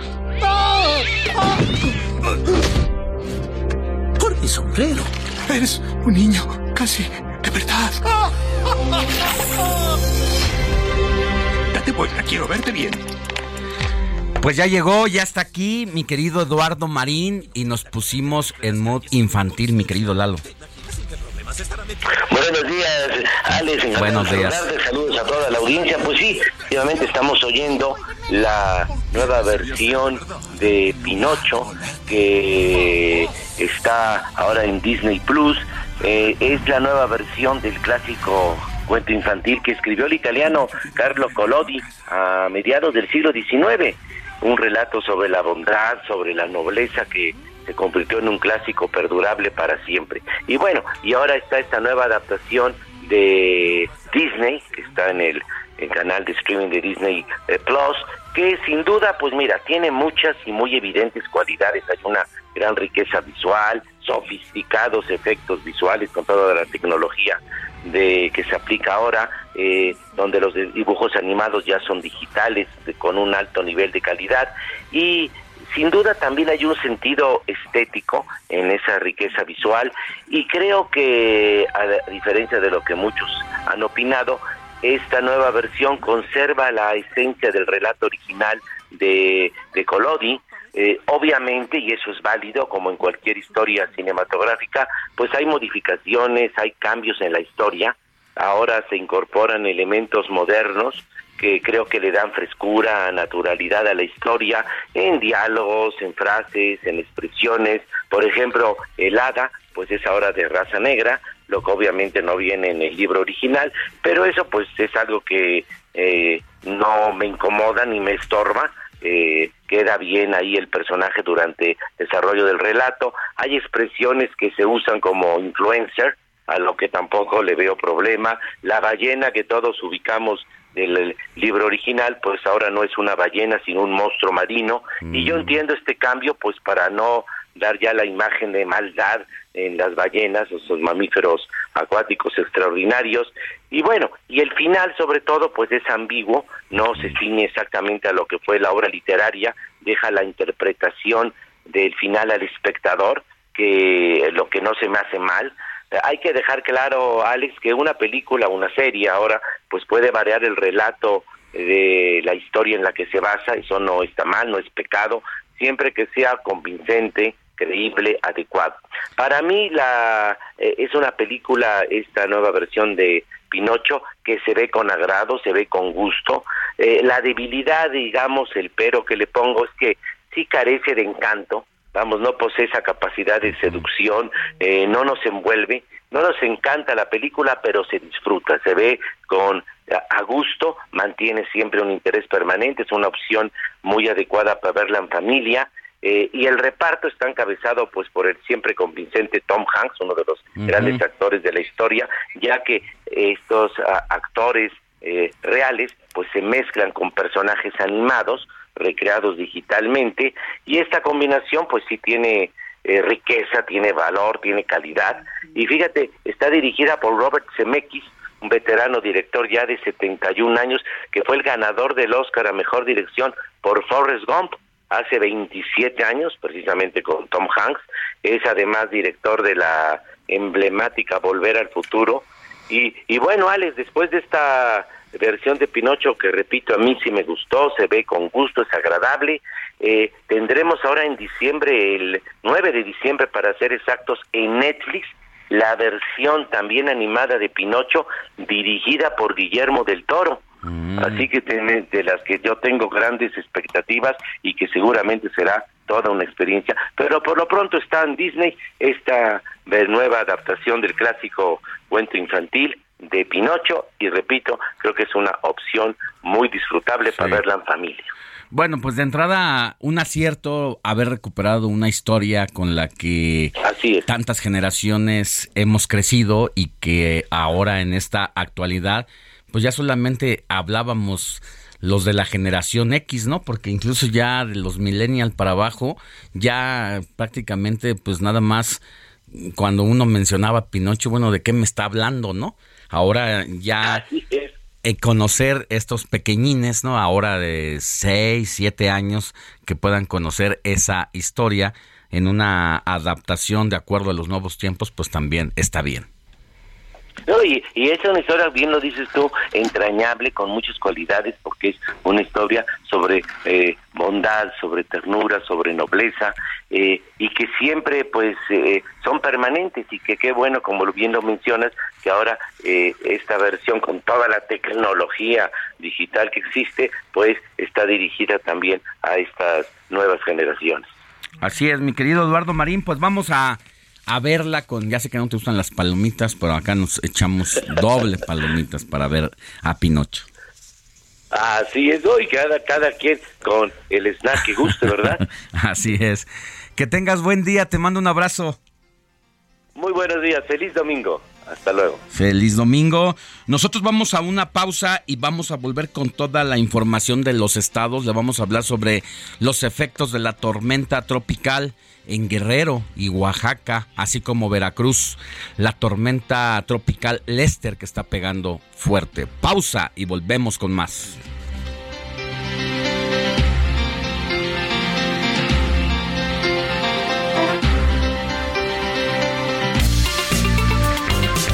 La noticia no descansa. Usted necesita estar bien informado también el fin de semana. Esto es Informativo El Heraldo Fin de Semana. Regresamos.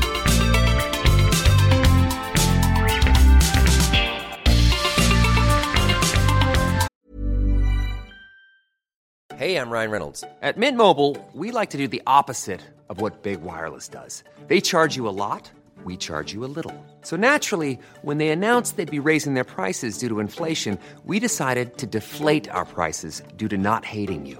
That's right. We're cutting the price of Mint Unlimited from $30 a month to just $15 a month.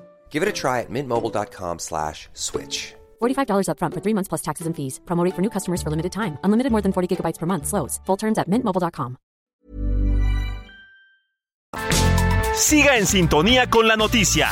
Alejandro Sánchez y el informativo Heraldo Fin de Semana. Continuamos.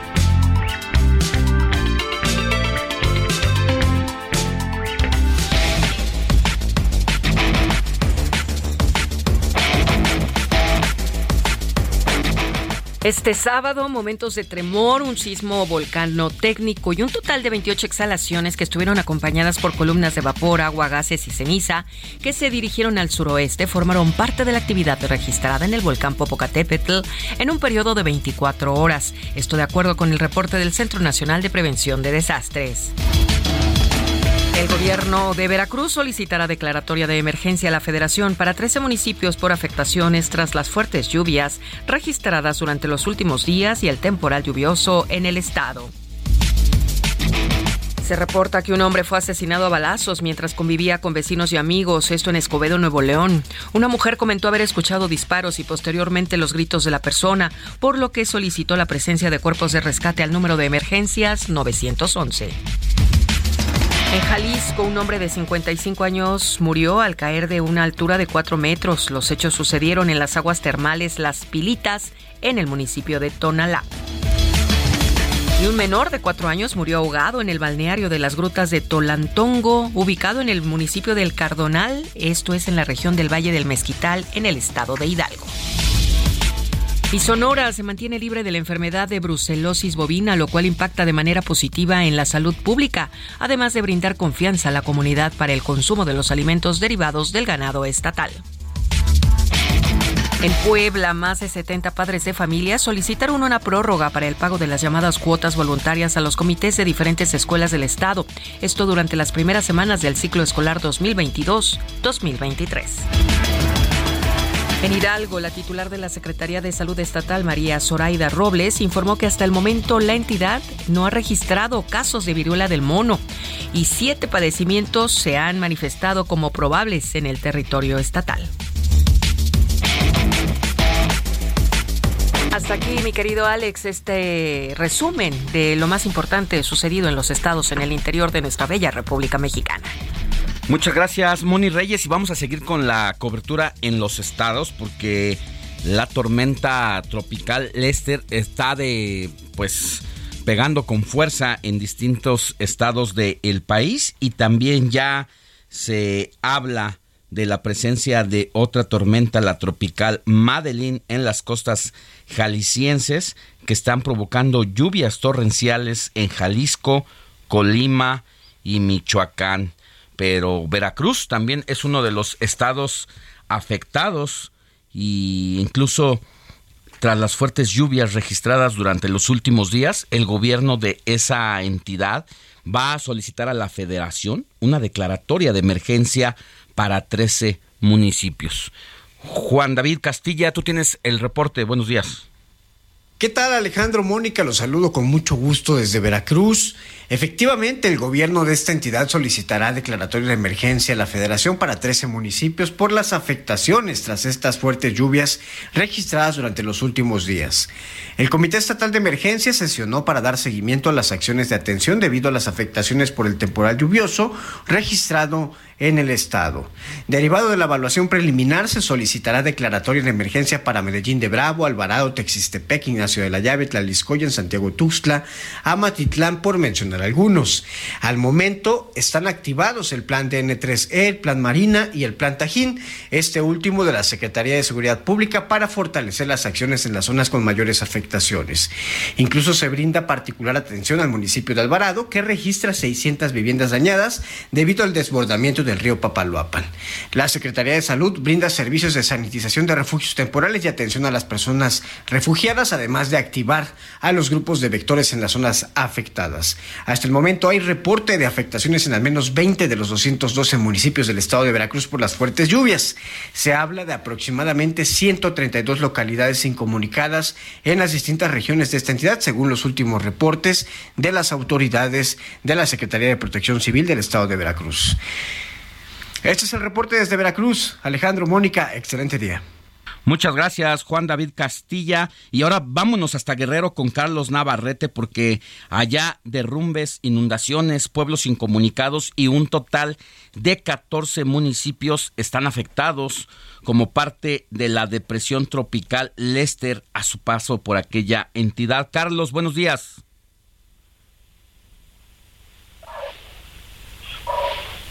Buenos días Alejandro, informarte que varios derrumbes, inundaciones, pueblos incomunicados y un total de 14 municipios afectados fueron el resultado de la depresión tropical Lester a su paso por Guerrero.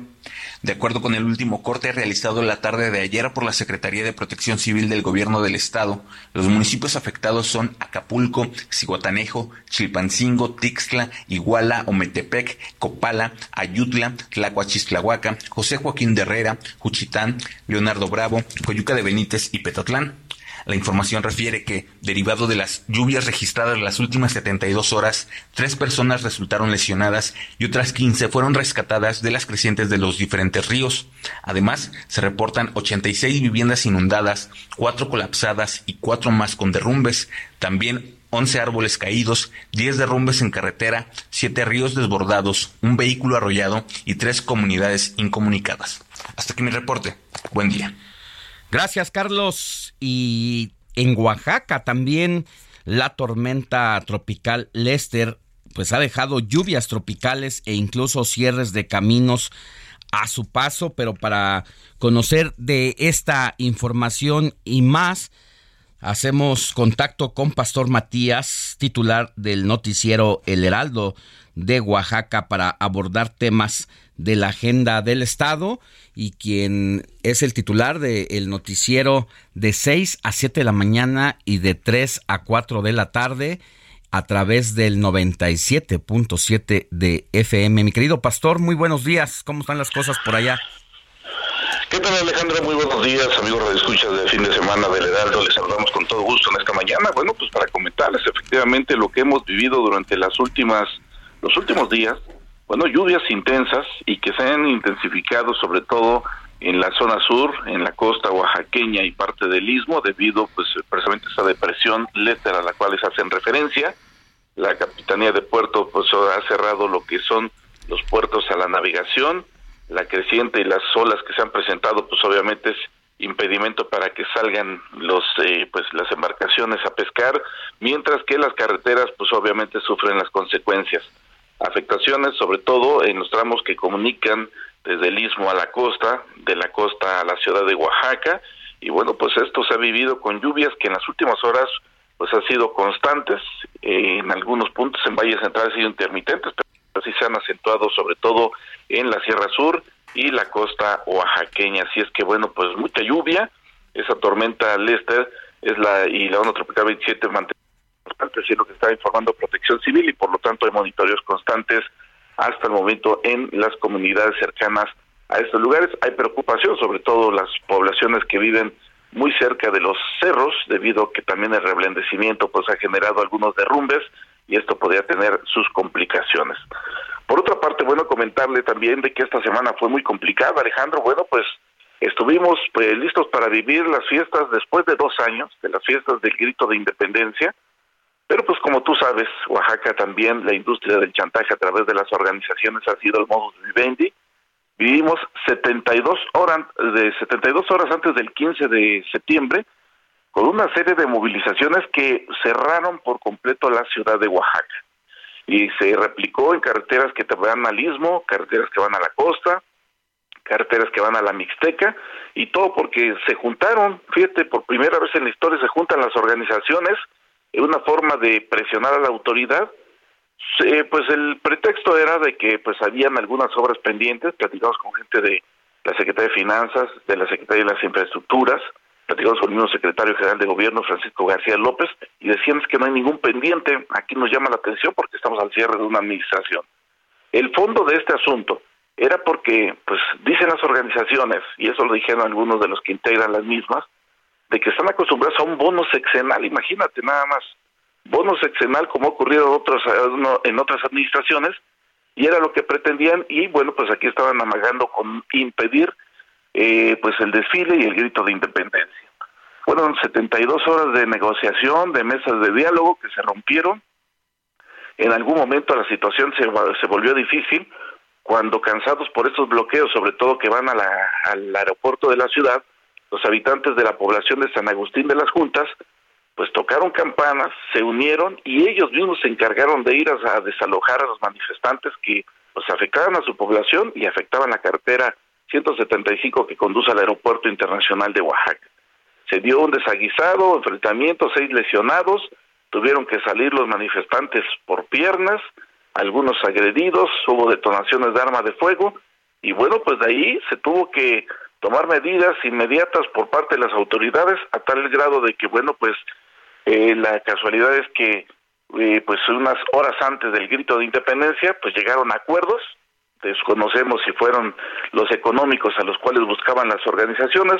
El caso es que a eso de la una de la mañana empezaron a limpiar el zócalo y demás, y para que después el grito de independencia se llevara a cabo con absoluta tranquilidad, el desfile de la misma manera, y las organizaciones tuvieron que regresar a sus comunidades de origen, pero pues ya sabes que pues muchos dicen que estas organizaciones, más bien los líderes, porque no a quienes manifestaron ni quienes se encargaron de bloquear, pues los líderes pues se fueron muy rayados, Alejandro.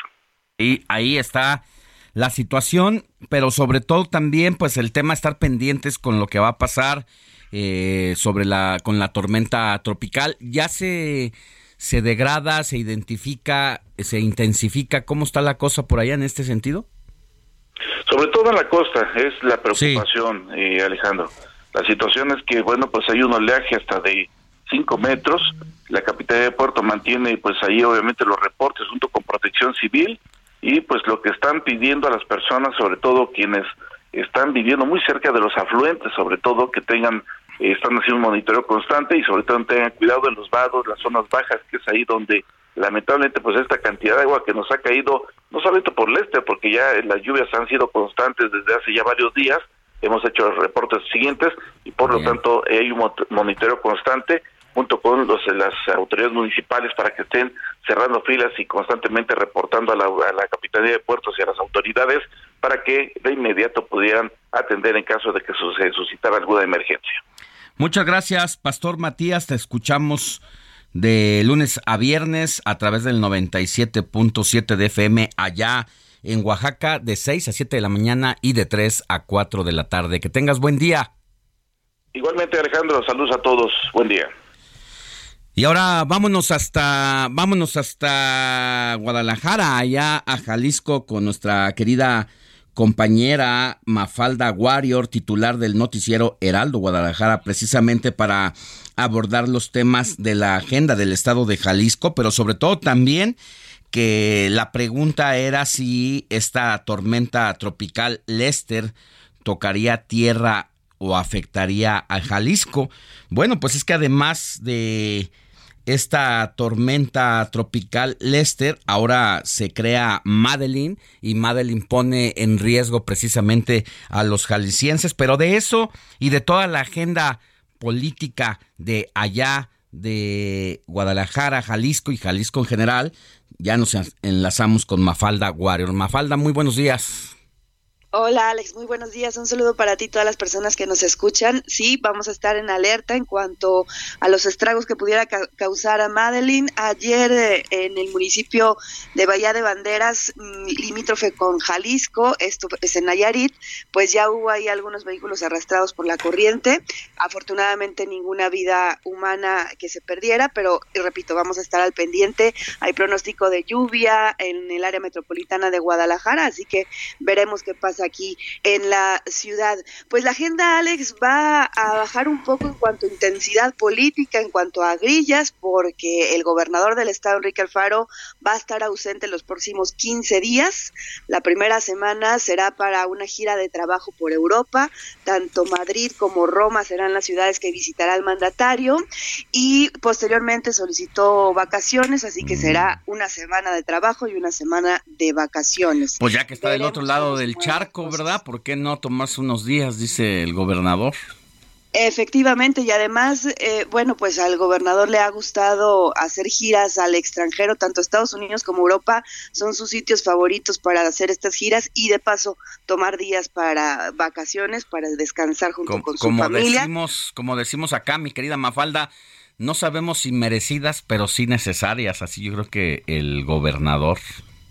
Pues quién sabe, quién sabe, habrá que preguntarle a los jaliscienses, lo que sí es un hecho es que pues se va en medio de una polémica con madres buscadoras que estuvieron aquí la semana pasada el colectivo de madres buscadoras de, de Sonora, realizaron varios positivos, eh, un, este un importante hallazgo en el municipio de Tlajomulco y la polémica se armó porque el gobernador recriminó que las madres estén trabajando sin los protocolos necesarios y que esto eh, vaya en detrimento de una identificación eh, pues dentro de todos los protocolos. Así que las madres respondieron que si no fuera por ellas habría todavía muchísimas personas que no tienen la posibilidad de tener la esperanza de identificar a sus familiares desaparecidos. Así que en medio de esa polémica se va el gobernador y pues nosotros aquí estaremos al pendiente de lo que ocurra.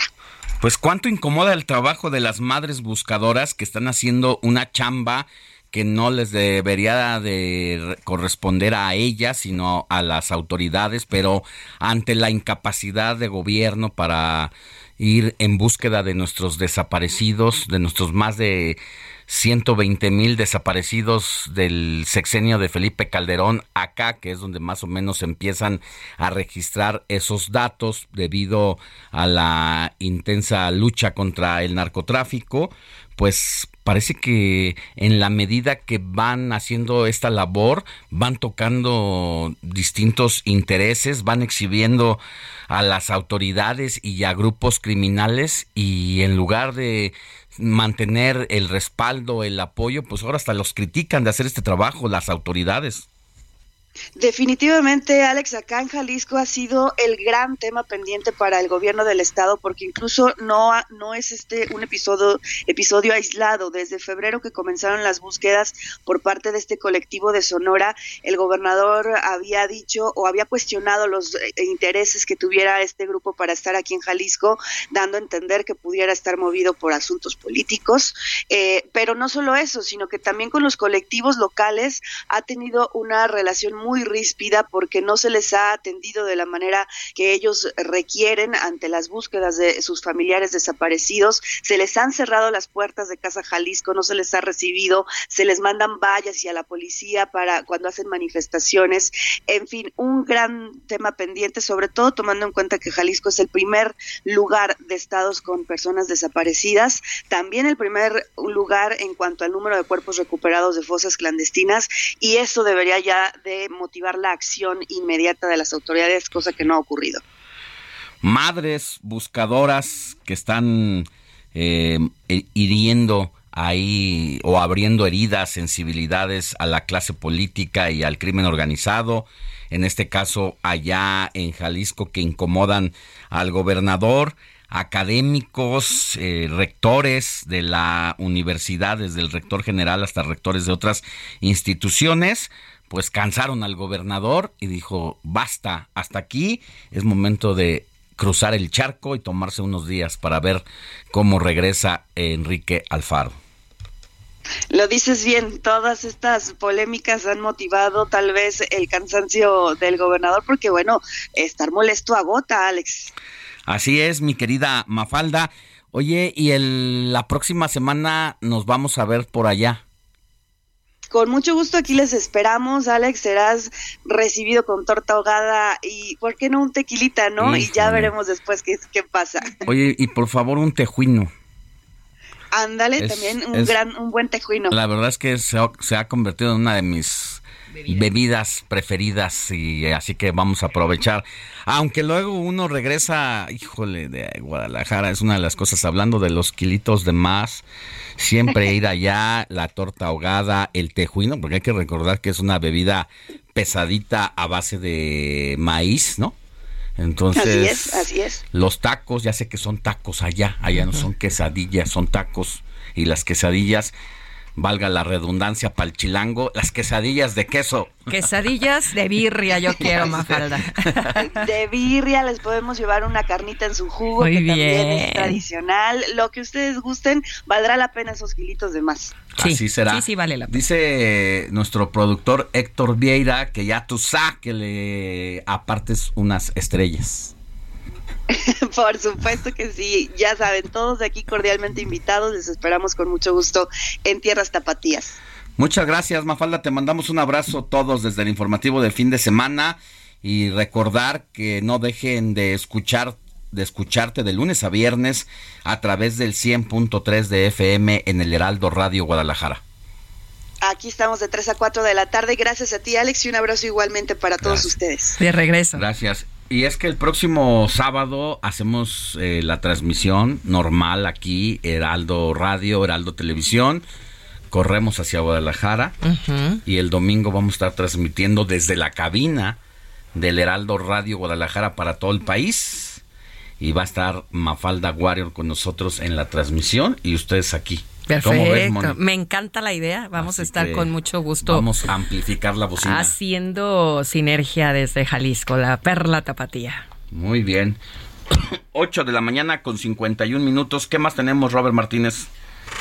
Pues mira, Alex, tenemos algo que sucedió el día de ayer en la Ciudad de México, se llevó a cabo el Congreso Nacional de Morena, el tercer, el tercer Congreso, después de siete años, donde no había habido nada de información al respecto. Oye, es que sí, a ver, es importante esto que estás diciendo porque muchos han hablado de que Morena no es un partido político, sino es como un, Un movimiento, movimiento. de chile, de mole y de dulce, ¿no? De gran parte de priistas de toda la vida y de hueso colorado. Bueno, pues ahora se pusieron un chaleco guinda. Muchos experredistas se trasladaron para allá y entonces se armó como un comité ejecutivo que estaba ahí con algunos nombramientos que nunca ejercieron su función como tal y de pronto llegó Mario Delgado, ganó elecciones, bueno, realmente quien gana las elecciones es el presidente de la República y ahora pues se hace un, un aparentes nuevos nombramientos, ¿no? De este instituto y qué quiénes quedan ahí o qué? Pues mira, lo que uno de los proyectos que se estaba planeando aquí en este evento era que tanto Mario Mario Delgado y Citlali Hernández ampliaran su dirigencia, su periodo hasta 2024, lo cual lograron, porque ellos iban a estar hasta 2023 después de las elecciones del Estado de México y de Coahuila. Ellos tenían que ya dejar el puesto para el siguiente al siguiente cargo, Ajá. pero lograron ampliar su mandato hasta 2024 después de las elecciones presidenciales de la Ciudad de México y de los diferentes estados de la República.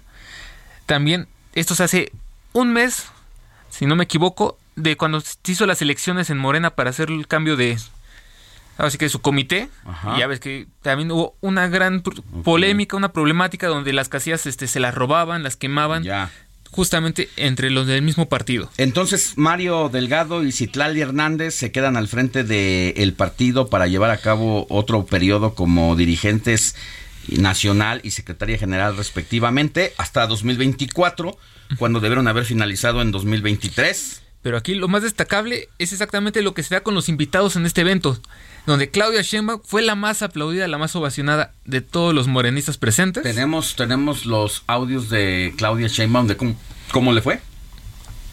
Este, vamos a escucharlos. gobierno de la Ciudad de México,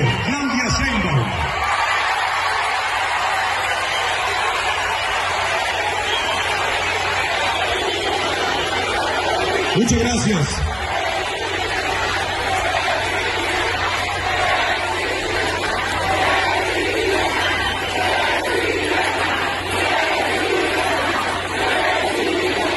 Pues eh, se escucha, se escucha el gallinero ahí, eh, la verdad, este, pues haciendo honores a quien el presidente ha dicho que puede ser su corcholata preferida, pero también tenemos a Mario Delgado.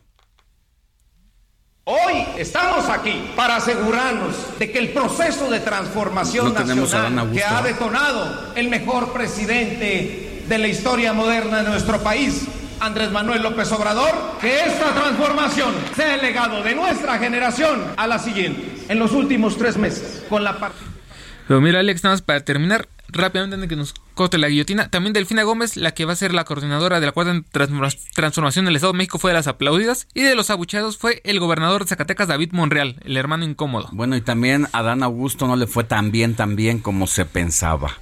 Pausa y volvemos con más.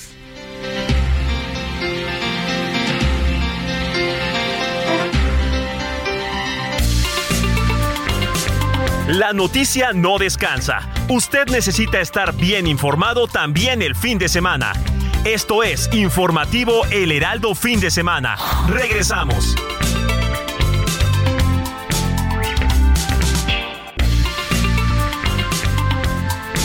Siga en sintonía con la noticia. Alejandro Sánchez y el Informativo Heraldo Fin de Semana. Continuamos.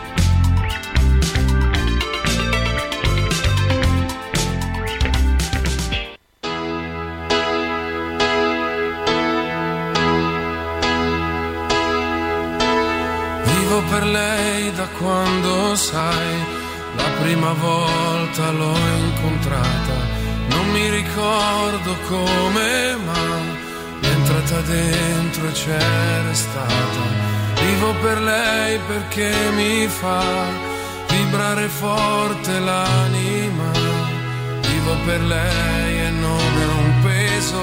Vivo per lei, anch'io lo sai, e tu non esserne geloso.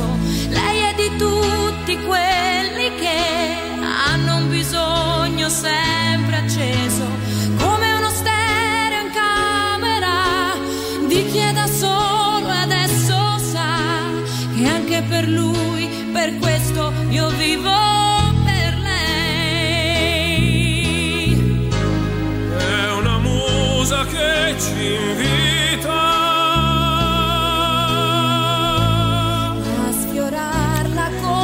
9 de la mañana con 5 minutos, hora del centro del país. Héctor Vieira le dio gusto a Moni Reyes, quien llevaba semanas pidiendo su canción, pidiendo a su artista italiano Por Dios. predilecto. Le rogué a Héctor Vieira. Pero la verdad, mi querida Moni, te sacrificaste por la audiencia, porque la audiencia primero, ¿verdad? La Por audiencia fue- gana, claro. Por eso, por eso fue que te mantuvieron hasta el final. Pero además hubo un huequito. hubo un huequito, pero además es su cumpleaños, número 64, el próximo 22 de septiembre de mi Andrea Estaba Bocelli. buscando la- el pretexto de. Moni Reyes para Sí. colar ahí a su Es Bocelli. correcto. Me, Sí, me lo habías desplazado, mi Totis. Dije, está pendiente, está pendiente, Moni. Aguanta, ya falta poquito, ya falta menos. Y no hay plazo que no se cumpla, mi querida Claro, Moni. muchas gracias. Y pues el cumpleañero del próximo 22, ya qué rápido, es el, Sí. estamos hablando que es el jueves. El jueves 22 Jueves de 22, septiembre cumple exactamente. 23 64 años. Ajá. Nació en 1958 allá en la Toscana italiana. Y bueno, pues Andrea Bocelli, uno de los grandes tenores italianos, que junto a Pavarotti, junto a Plácido Franco Domingo. Corelli, que fue su Bueno, maestro. general, wow, ¿no? O sea, fue un talentazo descubierto y, y- y además con esas capacidades tan únicas que él tiene, pese a la debilidad visual con la que nació. Así es, mi querida Moni. Y muchos identificamos a Andrea Bocelli. Yo creo que el tema que ya fue el que de alguna manera ya lo consolidó. Digo, ya en Italia era una figura importante, pero que ya lo consolidó ya a nivel mundial fue la de Vivo Portivo por ella. Volador. Portivo Laré. Por ti justamente. volaré y luego vivo por ella. Y ya fue esta versión Vivo por ella con Laura Pausini, su paisana, otra extraordinaria artista Claro. italiana de lo que nos Sí, ha dejado el país de la bota, como le dicen. Sí, el país de la bota y además Andrea Bocelli tiene para mucho, porque además es un gran hombre que apoya y ayuda a personas vulnerables, a personas que, que tienen esa debilidad eh, visual y a personas con discapacidad. Y eso lo hace ser un ser extraordinario, intachable, excelente padre y esposo. Así es, Moni. Y aparte, aficionado al fútbol de hueso colorado. De hecho, él en su infancia jugaba fútbol. Antes Claro. de que, bueno, tuviera Sí. esta situación. Nació del- con un glaucoma del- congénito y a la edad de 12 Exactamente. años en la primaria tuvo un accidente debido al fútbol que practicaba. Le dan un pelotazo en la cabeza cerca de sus ojos y ahí es donde pierde totalmente la Ahí vista. fue donde, por decirlo de alguna manera, aceleró su proceso. Así es. Un tema hereditario, un tema genético. Pero no lo detuvo Pero- porque estudió universidad y a la vez se pagaba sus estudios cantando.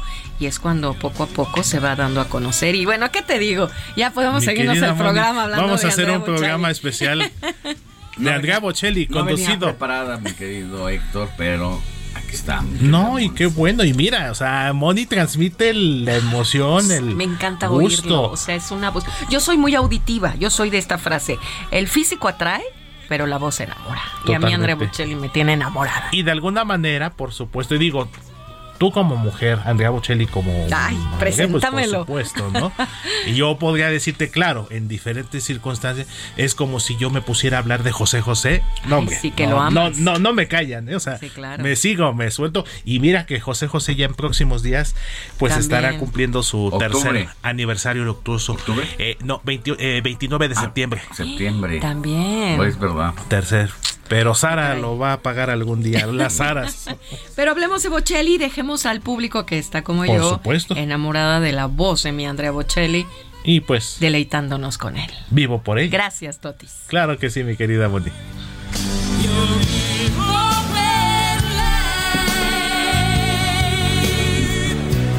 Sopra un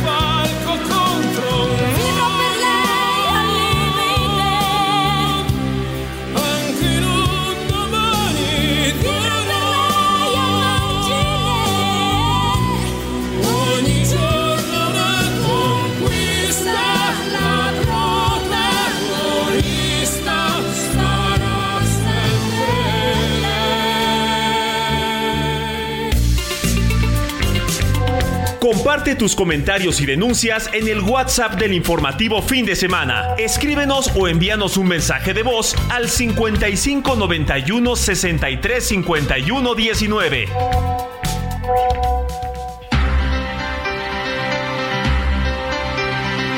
La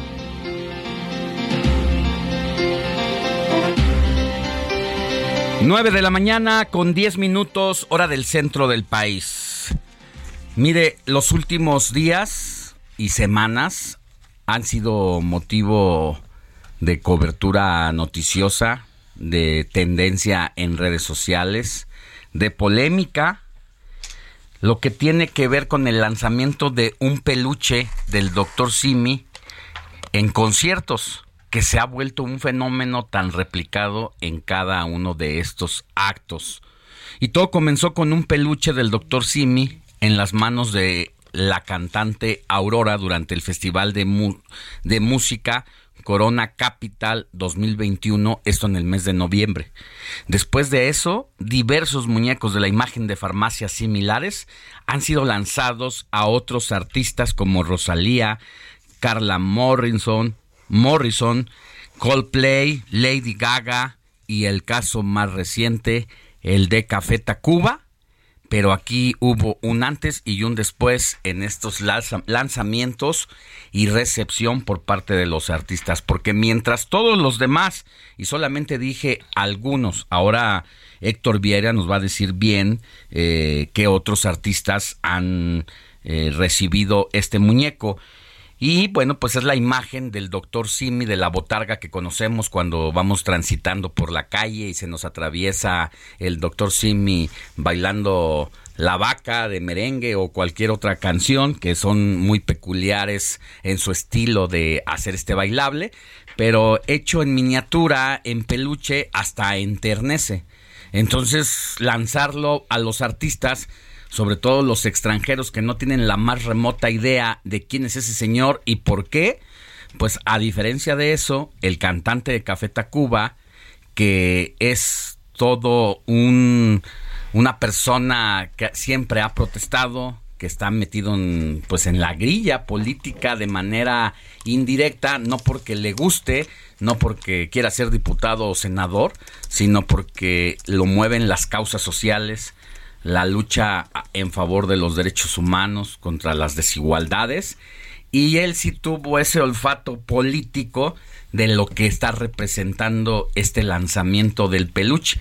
Entonces, dicho y visto a simple vista, parece hasta un acto tierno, pero hay un fondo muy político que eso es lo que nos lleva a poner el tema aquí en la mesa del informativo de fin de semana que tiene que ver con el tema de las farmacias adyacentes, a quien Hugo López Gatel, el subsecretario de Salud, recientemente les declaró la guerra y dijo que iba a ir por desaparecer las farmacias. Entonces aquí inició todo un movimiento, toda una estrategia de eh, mover las emociones y los sentimientos de la gente para que no vean la desaparición la familia Torres. González Torres. González Torres, que son los creadores de esto. Pero primero cuéntanos, mi querido Héctor, eh, ya di un general, pero cuéntanos lo que ha pasado en el ámbito musical.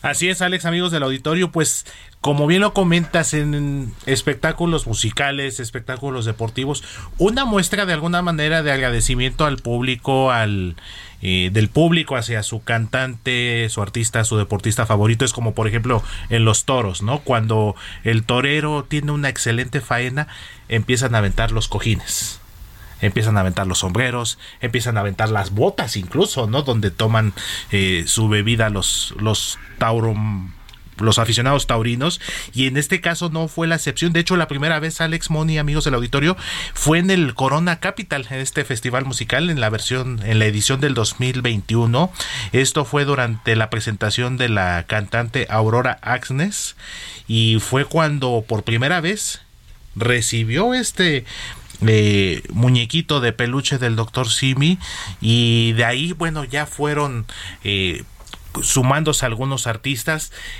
más presentaciones en diferentes eventos y algo que llamó la atención y creo que fue donde ya como que empezó a despuntar ya el nivel que estaba alcanzando esto. Eh, hace unas semanas Lady Gaga en un concierto fue cuando también lo recibió y ya de alguna manera, si podemos llamarlo de esa manera así, Alex Moni, se volvió emblemático. Ya fue la internacionalización. Tan es así que ya llegó al Palacio voy a empezar a, a, poner los puntos sobre la CIS, como dicen. 2021 es el primer caso de la aparición de un peluche del Dr. Simi en el Corona Capital con la cantante Aurora en noviembre de 2021.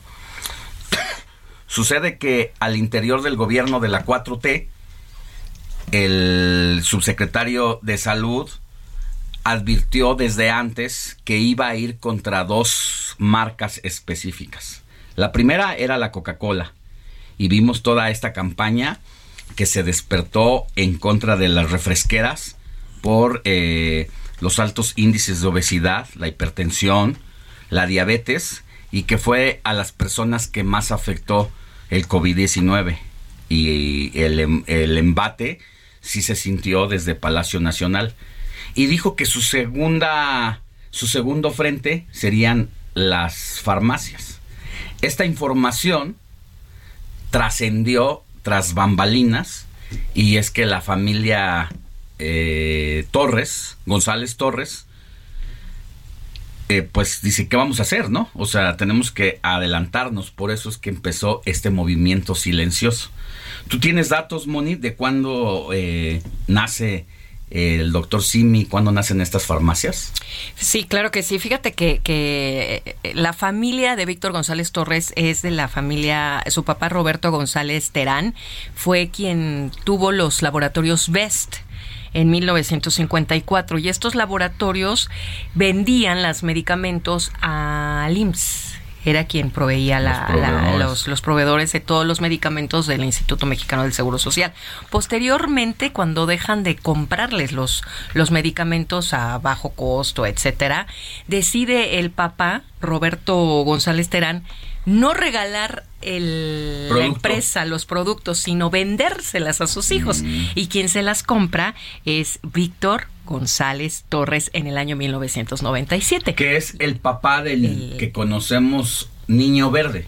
El papá del Niño Verde, exactamente, que, tiene que ver con la política, ¿no? Ya casi es abuelo, pero es el que ha regenteado el Partido Verde y ha sabido hacer del Partido Verde un gran negocio, porque siempre está eh, vendiéndose al mejor postor. Yo recuerdo una caricatura de esta de los moneros como Alarcón, no recuerdo exactamente, pero aparecía eh, el niño verde en una esquina de, de una calle, ese era el dibujo, el cartón, con un cigarro, con unos labios rojos, con una minifalda y con unas medias de red, con un pie, la planta de un pie sobre una pared.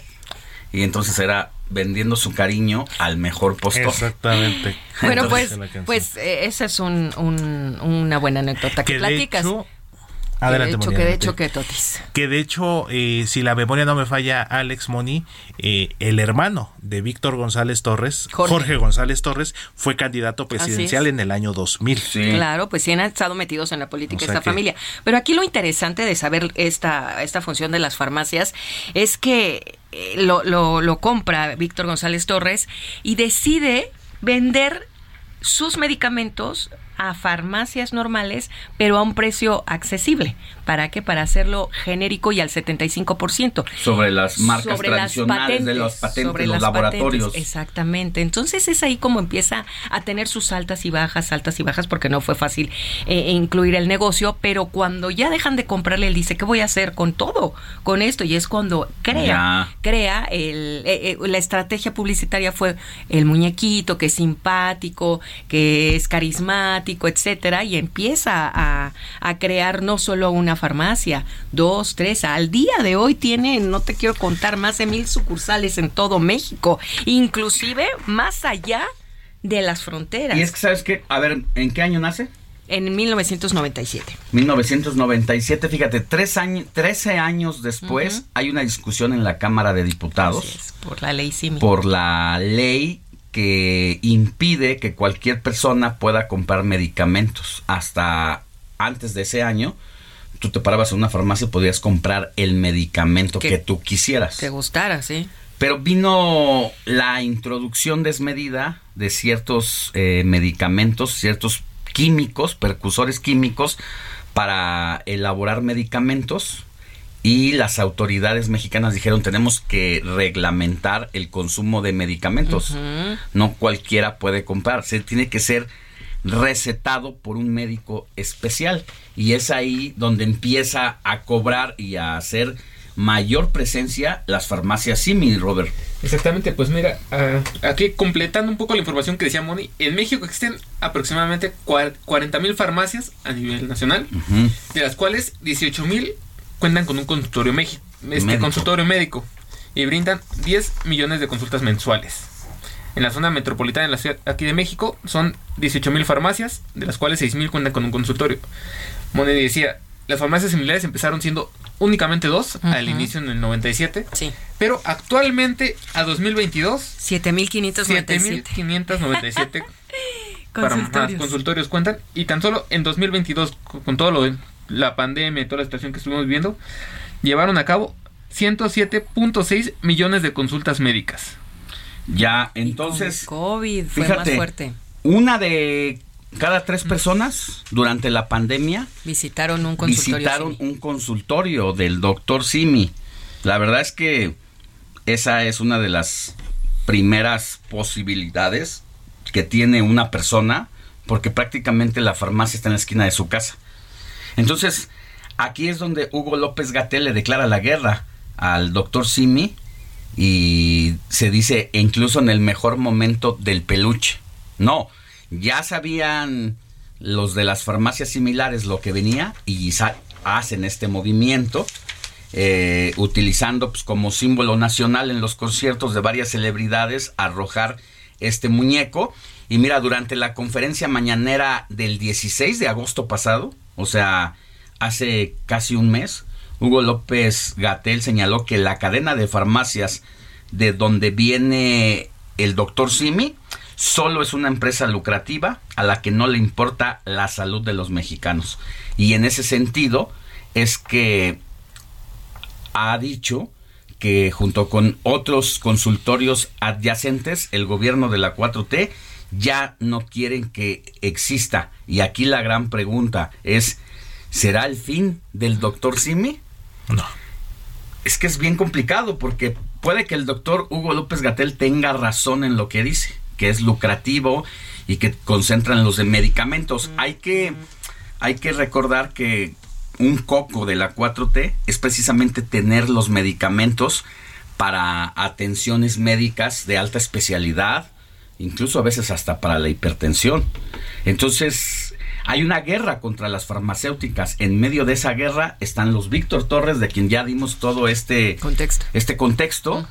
Y entonces, en este momento de la guerra, hay que enternecer a las personas y ganarlos, eh, ganarles emocionalmente con un muñeco de peluche. Claro, pero no solamente es la farmacia, Alex, sino que también estratégicamente han tenido sus fundaciones, su fundación Simi, que ayuda a todos los más necesitados. Y como dice Víctor, yo sí ayudo a los pobres, ¿no? Como en, Híjole. en y ahí en donde viene, don- donde viene, es un negociazo y es lucrativo. Pero también tiene- Sí, pero es la primera opción. Claro. Donde la gente, ahora sin el servicio médico del INSABI o del Seguro Popular, ¿a dónde corres? Al Simi, a las porque, farmacias. porque te cuesta 40 pesos la consulta. Así y Te, es. y, y te dotan la- la- los medicamentos. Y por inmediatos. Pero, el lun- pero, pero tienen de estrategia que los lunes es más barato, pero además tienen su laboratorio BEST, que también hace unos estudios de gabinete, estudios normales a muy bajo precio. Entonces realmente tiene muchas cosas. Y ya a nos su vamos favor. a una pausa, pero ¿en quién está inspirado Robert? El doctor Simi, el muñequito como lo conocemos. Pues mira, el muñequito se dio a conocer en el año 2000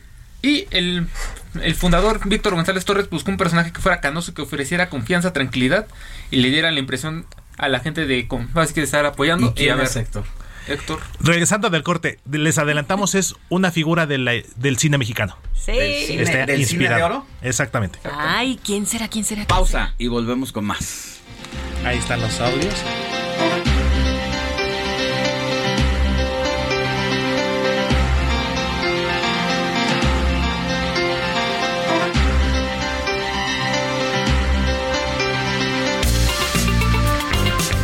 La noticia no descansa. Usted necesita estar bien informado también el fin de semana. Esto es Informativo El Heraldo Fin de Semana. Regresamos.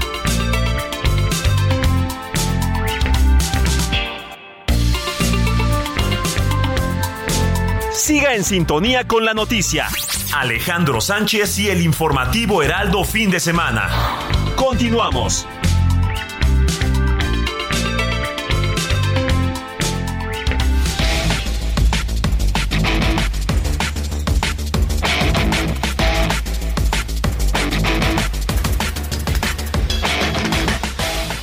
Ya son las 9 de la mañana con 30 minutos hora del centro del país. Estamos de regreso en el informativo de fin de semana. Antes de irnos a la pausa platicábamos sobre la polémica que ha desatado la repartición de el doctor Simi en muñeco de peluche en todos los conciertos que hay en la Ciudad de México y en el resto del país e incluso más allá de las fronteras se está volviendo un fenómeno, pero la pregunta es era ¿qué hay detrás de ese acto de lanzar un muñeco de peluche y cuyo punto de quiebre fue la actitud que tuvo Rubén Albarrán, cantante de Café Tacuba, quien al recibirlo le agradeció a la persona que se lo había hecho llegar desde abajo del público, pero cuando lo tuvo en sus manos, lo degolló, lo destazó,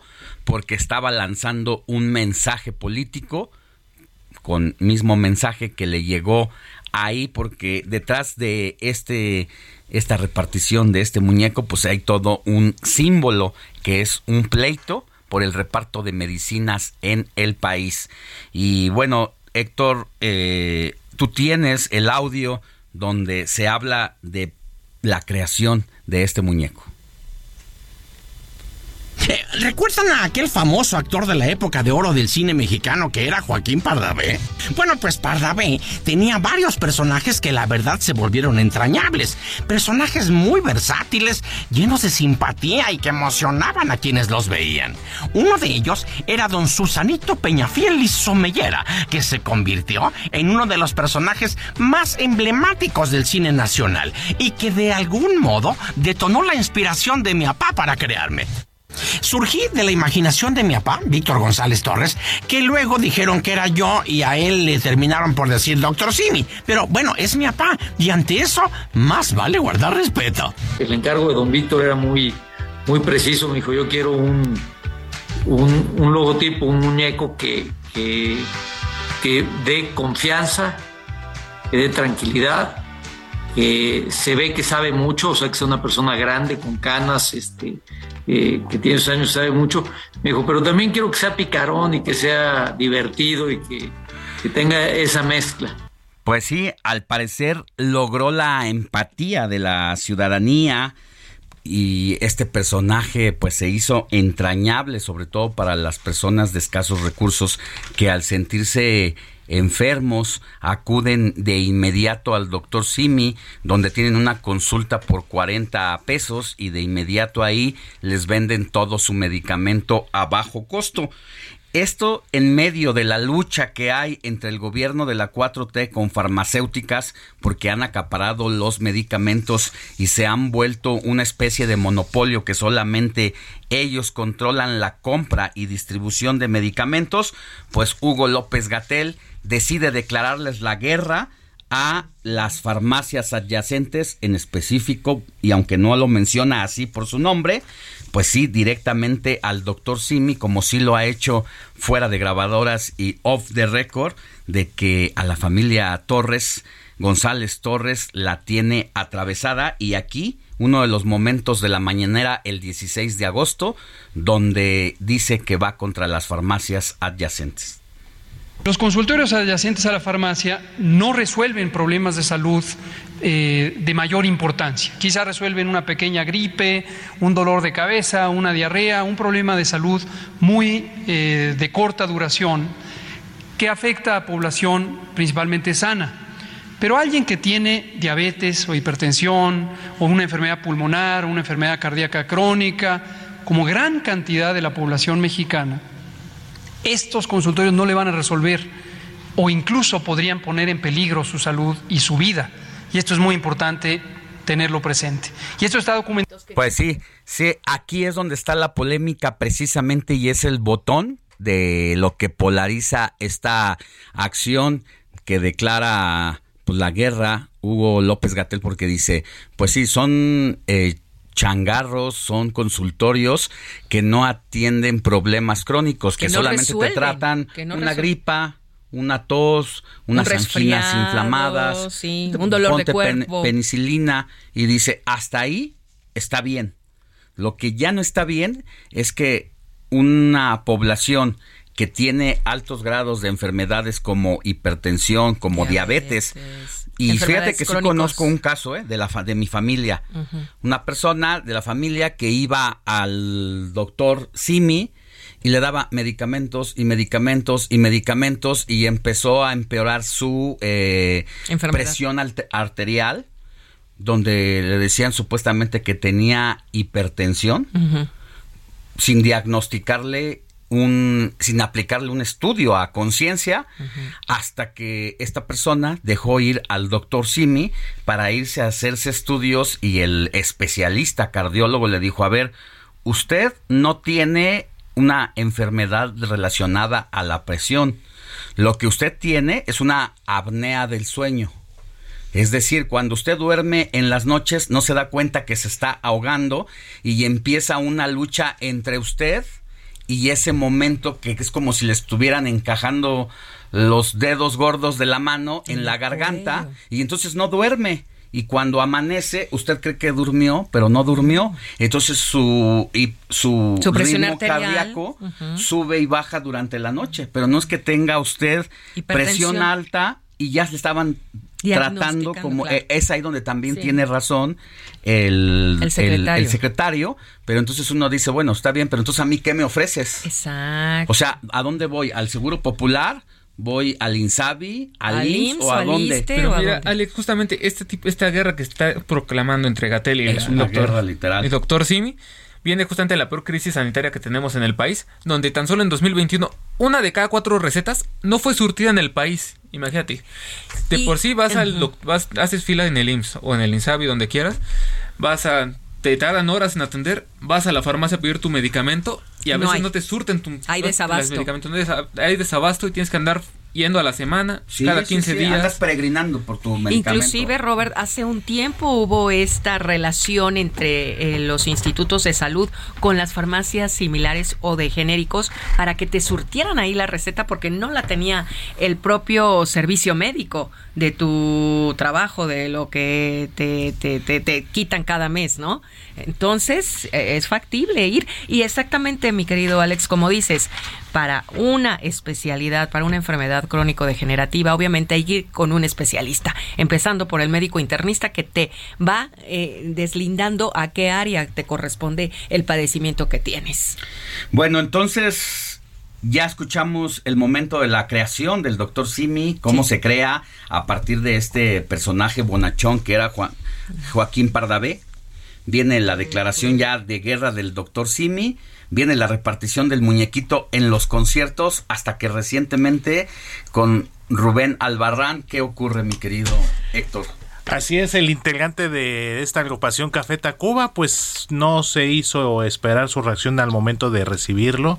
Se enojó. Entre sorpresa, molestia, se le ve al, al, al señor Albarrán que lo agarró y pues expresó de alguna manera, agradeció entre comillas el gesto, pero expresó abiertamente su rechazo y dijo su posición política. Exactamente.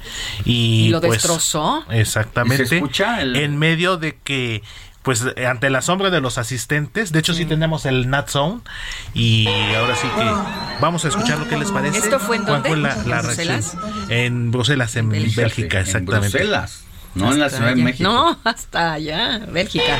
Bueno, la verdad es que cuando la regala, muchas gracias, el detalle es muy bonito, pero la verdad es que odio al Doctor Simi. Perdón, ¿eh? Muchas gracias, muchas gracias. ¿Están ustedes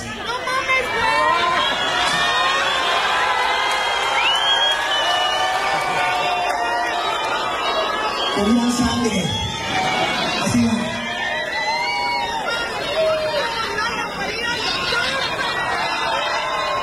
Pues ese es el punto, la catarsis de lo que busca y buscaba el doctor Simi.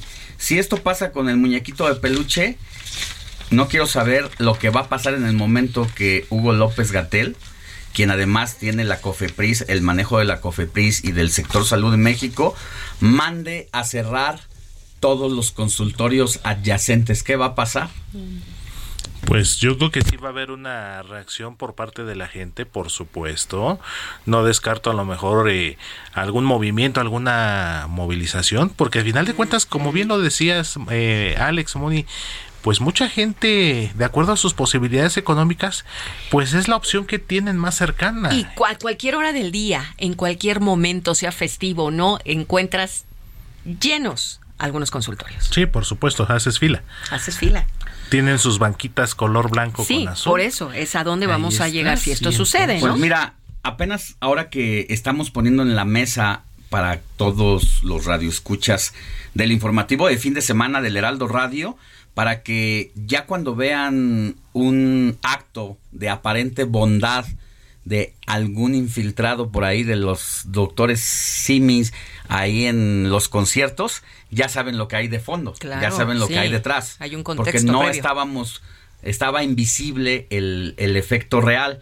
Pues ya comenzó a escribir la audiencia claro. Y ya nos dicen lo que piensan sobre este tema. Mira, ¿qué es lo que dicen? Buenos días, soy Rosalba. Primero que nada, un gran saludo, los escucho y les escribo desde Querétaro. Y la guerra hacia las farmacias de medicamentos genéricos empezó desde el momento en que se instalaron, diciéndole a la gente que similares no es igual al medicamento que te recetan, desinformando que eran las mismas marcas que ofrecían en las instituciones de salud. Pero afortunadamente estas farmacias siguen y cada vez tienen más medicamentos que han liberado las patentes. Muchísimas veces, reitera, es única opción de adquirir el tratamiento independientemente del médico que lo recetó. Esto es lo que opina Rosalba y bueno, pues muchísimas gracias, nos manda saludos. Por otro lado, Juan Carlos Martínez Alex dice, saludos, bendiciones, Moni, Alex Roberts y todo el equipo. Yo sigo con el doctor Simi, él se ayuda a los pobres más rápido. Es lo que también platica. Y otra persona nos dice, no, no dice nombre, pero menciona el comentario. Cuando pidieron receta para venta de antibióticos fue en el periodo de Calderón, cuando inició la guerra con el narcotráfico. Saludos a los tres, muy buen reportaje del doctor Simi. Pues sí, eso es lo que decíamos. A partir del año 2010 se publica en el diario oficial de la Federación la necesidad de comprar medicamentos para alta especialidad o para enfermedades crónicas a través de recetas expedidas por un doctor donde además ponga su cédula profesional, porque los distribuidores de, de medicinas, pues solamente es la manera en que pueden seguirte ofreciendo los medicamentos en las farmacias si tú muestras que tus pacientes dejaron una copia o la Sí, receta original Claro. del médico. Y sí eso eso dijimos que ocurrió a partir de la guerra contra el narcotráfico en el año 2010 y tú decías exactamente cuándo ocurrió Héctor en este episodio de ex- de hacer una ley una reforma a la ley de salud de salubridad para que se pidiera la receta cuándo fue Así es, Alex. eh, fue precisamente en el año 2007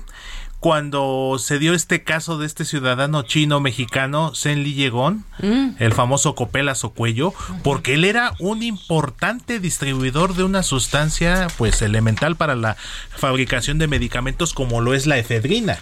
Precisamente a raíz de este decomiso histórico y que incluso fue de 204 millones de dólares en la famosa Casa de las Lomas, el chino de las Lomas, Shen Li Yegon, fue cuando también se vio la necesidad de regular precisamente la comercialización de determinadas sustancias en los medicamentos y así fue el bueno, caso. pues ahí está el tema. De verdad que no lo volverá a ver igual ahora que sepa que un peluchito del doctor Simi empieza a circular en los conciertos o llega a sus manos, pues ya sabe la guerra que hay de fondo entre el gobierno de la 4T con los Víctores González Torres, que son los dueños de estas farmacéuticas del doctor Sime. Claro, ya tienen toda la información y solo a crear conciencia cada uno, ¿no? Y cada quien se forma su opinión después de toda la información que le hemos puesto en la mesa. Estoy enfrente de mi casa de trabajo donde he pasado a lo largo de mi vida más horas que en mi propia casa y está totalmente destruida. Solo espero que mis compañeros de trabajo, mis amigos, mis hermanos de labor estén todos bien. No es posible reconocer esta esquina donde todos los días durante tantos años he venido se calcula que la energía generada por el terremoto del 19 de septiembre de 1985 fue equivalente a la liberada por 30 bombas atómicas similares a las que destruyó la ciudad de Hiroshima en Japón, lo que lo convirtió en el más devastador en la historia de México. Pues se sigue enchinando la piel cada que uno recuerda ese episodio hace 37 años y que se vino a sumar uno muy parecido 32 años después, es decir, hace 5 años, pues justo el mismo día, un 19 de septiembre, por eso llega septiembre y más allá de que es el mes del testamento, pues es el mes también de, de la incertidumbre de que de que si va a pasar, que si va a repetir, porque siempre septiembre. De los simulacros, ¿no?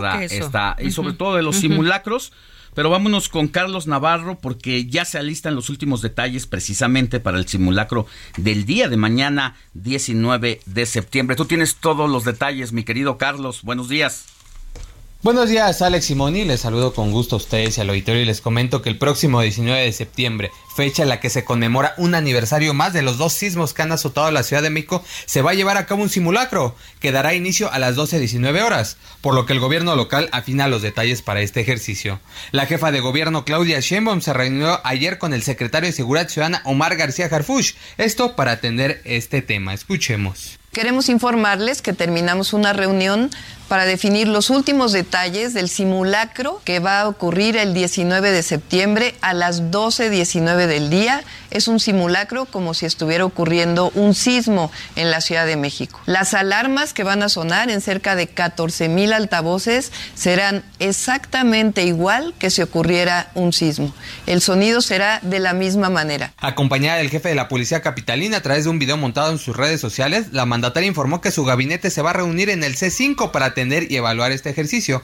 Y es que en el simulacro van a participar cerca de mil servidores públicos y el gobierno local estará en coordinación con dependencias del gobierno de México.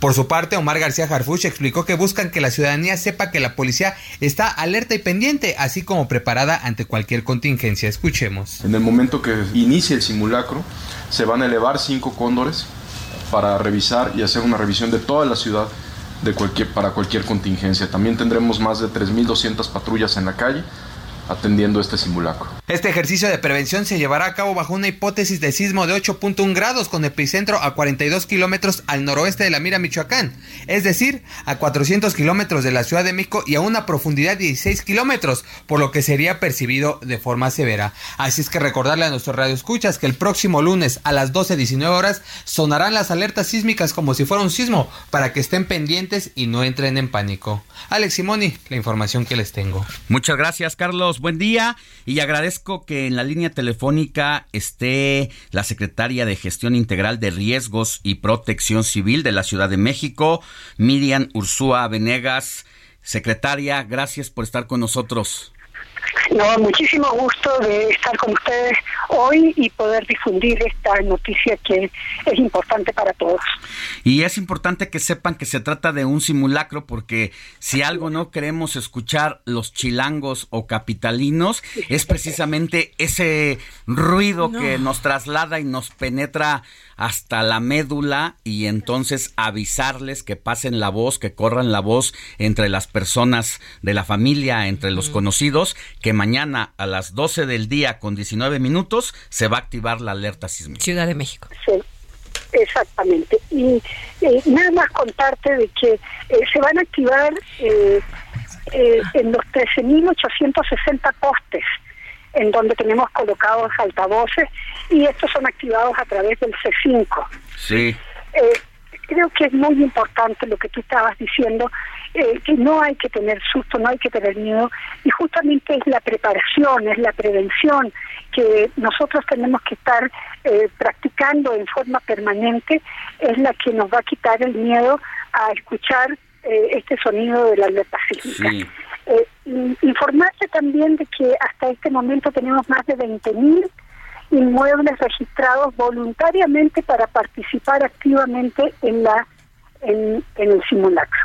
Y eh, pedimos que se haga exactamente lo que hemos dicho siempre. Si estamos en un segundo piso, por favor, bajar con tranquilidad, sin correr, sin empujar, sin gritar, bajar por la ruta de evacuación y irnos fuera del inmueble donde estemos al punto de reunión. Ya. Pero si estamos en un tercer piso hacia arriba, Ajá. quedémonos ahí hasta que termine el sonido de la alerta sísmica, o en el caso de un sismo real, eh, hasta que termine el movimiento, y a partir de ahí es que tienen que bajar con tranquilidad por la ruta de evacuación hasta el punto de reunión. Ya, es que justo eso es importante porque nos están llegando eh, Mensajes. mensajes de la audiencia con preguntas específicas, algunas muy relacionadas a esta respuesta que o a este planteamiento que ofrece, pero le podemos hacer eh, leer uno de los mensajitos. Sí, como no. Muy buenos días. Quisiera saber en, en el simulacro cuál es el protocolo correcto, ya que yo vivo en un sexto piso y en ocasiones las autoridades de protección civil recomiendan subir a la azotea, pero ahora la indicación es que nos tendremos que salir a la calle si solo vivimos en el segundo o primer piso. ¿Qué debemos de hacer? Es lo que estaba usted comentando al respecto en un simulacro, pero en la realidad Ahora, eh, esto del sexto piso de que me hablas, hay que quedarse en el, en el piso en donde estés. No tienes que subir, porque justamente una de las cosas que nosotros pedimos es que en ese momento no te acerques ni al cubo de las escaleras, ni al cubo de los ascensores, ni frente a los ventanales, porque son justamente los lugares eh, más más vulnerables, es decir, donde tú podrías tener verdaderamente un riesgo mayor. Entonces, no puedes subir a la, a la azotea porque tendrías que subir por el Por cubo de las escaleras. Sí. Lo que queremos es que justamente evitar, eliminar todo tipo de riesgos para las personas. Entonces nos quedamos en nuestro departamento si vivimos en el Sí, sexto piso. A partir del piso 4, 2, 3. Del 3, del, Del 3 tres, hacia arriba. hacia ¿Y arriba. ¿Dónde se quedan? En el lugar de menor riesgo. ¿Cuál es el lugar de menor riesgo? Ustedes ¿Cuál? tienen que identificar dentro de su dentro de su departamento dónde están las columnas, dónde están Ok, dónde está la las- estructura principal. Las traves, la columna. Exacto. Y ustedes se ponen allí con tranquilidad. Sí. Respirar con tranquilidad. Recuerden que un sismo no va más allá de un minuto, un minuto veinte. Ya. Entonces, eso Que es se hace todo. eterno. De- Después Sí. se hace eterno, tienes toda la razón. Pero la verdad es que si nosotros vamos pensando en eso, segundo, eh, si nosotros tenemos claro antes de un sismo real eh, que hicimos nuestro plan familiar, que nuestra gente está eh, en distintos lugares y ya sabemos dónde nos vamos a ubicar o sabemos cuál es el teléfono al cual vamos a llamar y vamos a decir estamos bien. Sí. Eso nos da más tranquilidad. Bueno, pues estaremos atentos, secretaria Miriam Ursúa, de este simulacro. Muchas gracias por eh, la entrevista y esperemos que las 13.860 alertas en el mismo número de postes sí funcionen en este simulacro el día de mañana.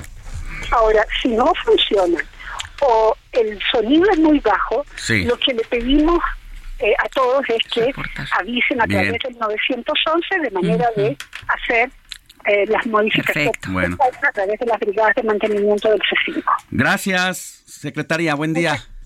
Muchas gracias a ustedes. Buenos días. Muy Nos- buenos días. nosotros ya nos vamos del informativo de fin de semana de la edición de hoy, pero aquí les dejo prácticamente ya en cabina con los, eh, los compañeros de periodismo de emergencia. Hiroshi. Muy buenos días, Alex. ¿Qué vamos a tener? Vamos Rápido. a platicar con Brenda Ruiz rápidamente. Ella está en Las Vegas. Todo lo que sucedió ayer en la pelea del Canelo contra Triple. G. Igual vamos a hablar de protección civil y este simulacro. Y con Marta Bárcena, la embajadora eminente, sobre lo que está sucediendo en este momento con el Gracias. mundo y México. No le cambien. Gracias, Hiroshi. Gracias. Hasta pronto, Moni. Buen inicio Gracias, de Robert. semana. Bye. Éxito.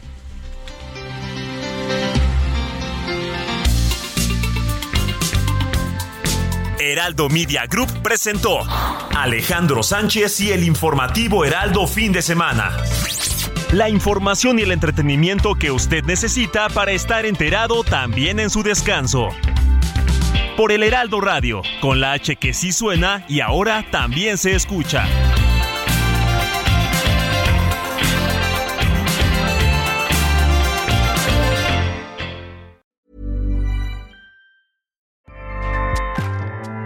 ACAST powers the world's best podcasts. Here's a show that we recommend. The Real Housewives is a guilty pleasure for most, but if you're looking to not feel guilty about that pleasure, tune in to Everything Iconic with me, Danny Pellegrino, where I break down all the messy moments and behind the scenes antics of Bravo's popular franchise. And on Everything Iconic, I also interview celebrity guests like Kelly Ripa, Kiki Palmer, Drew Barrymore, Cameron Diaz, and more about their guilty pleasures, their past work, and so much more. So if you're pop culture obsessed and find yourself watching way too much reality TV like me, tune in to Everything Iconic with Danny Pellegrino wherever you listen to podcasts. ACAST helps creators launch, grow, and monetize their podcasts everywhere. ACAST.com.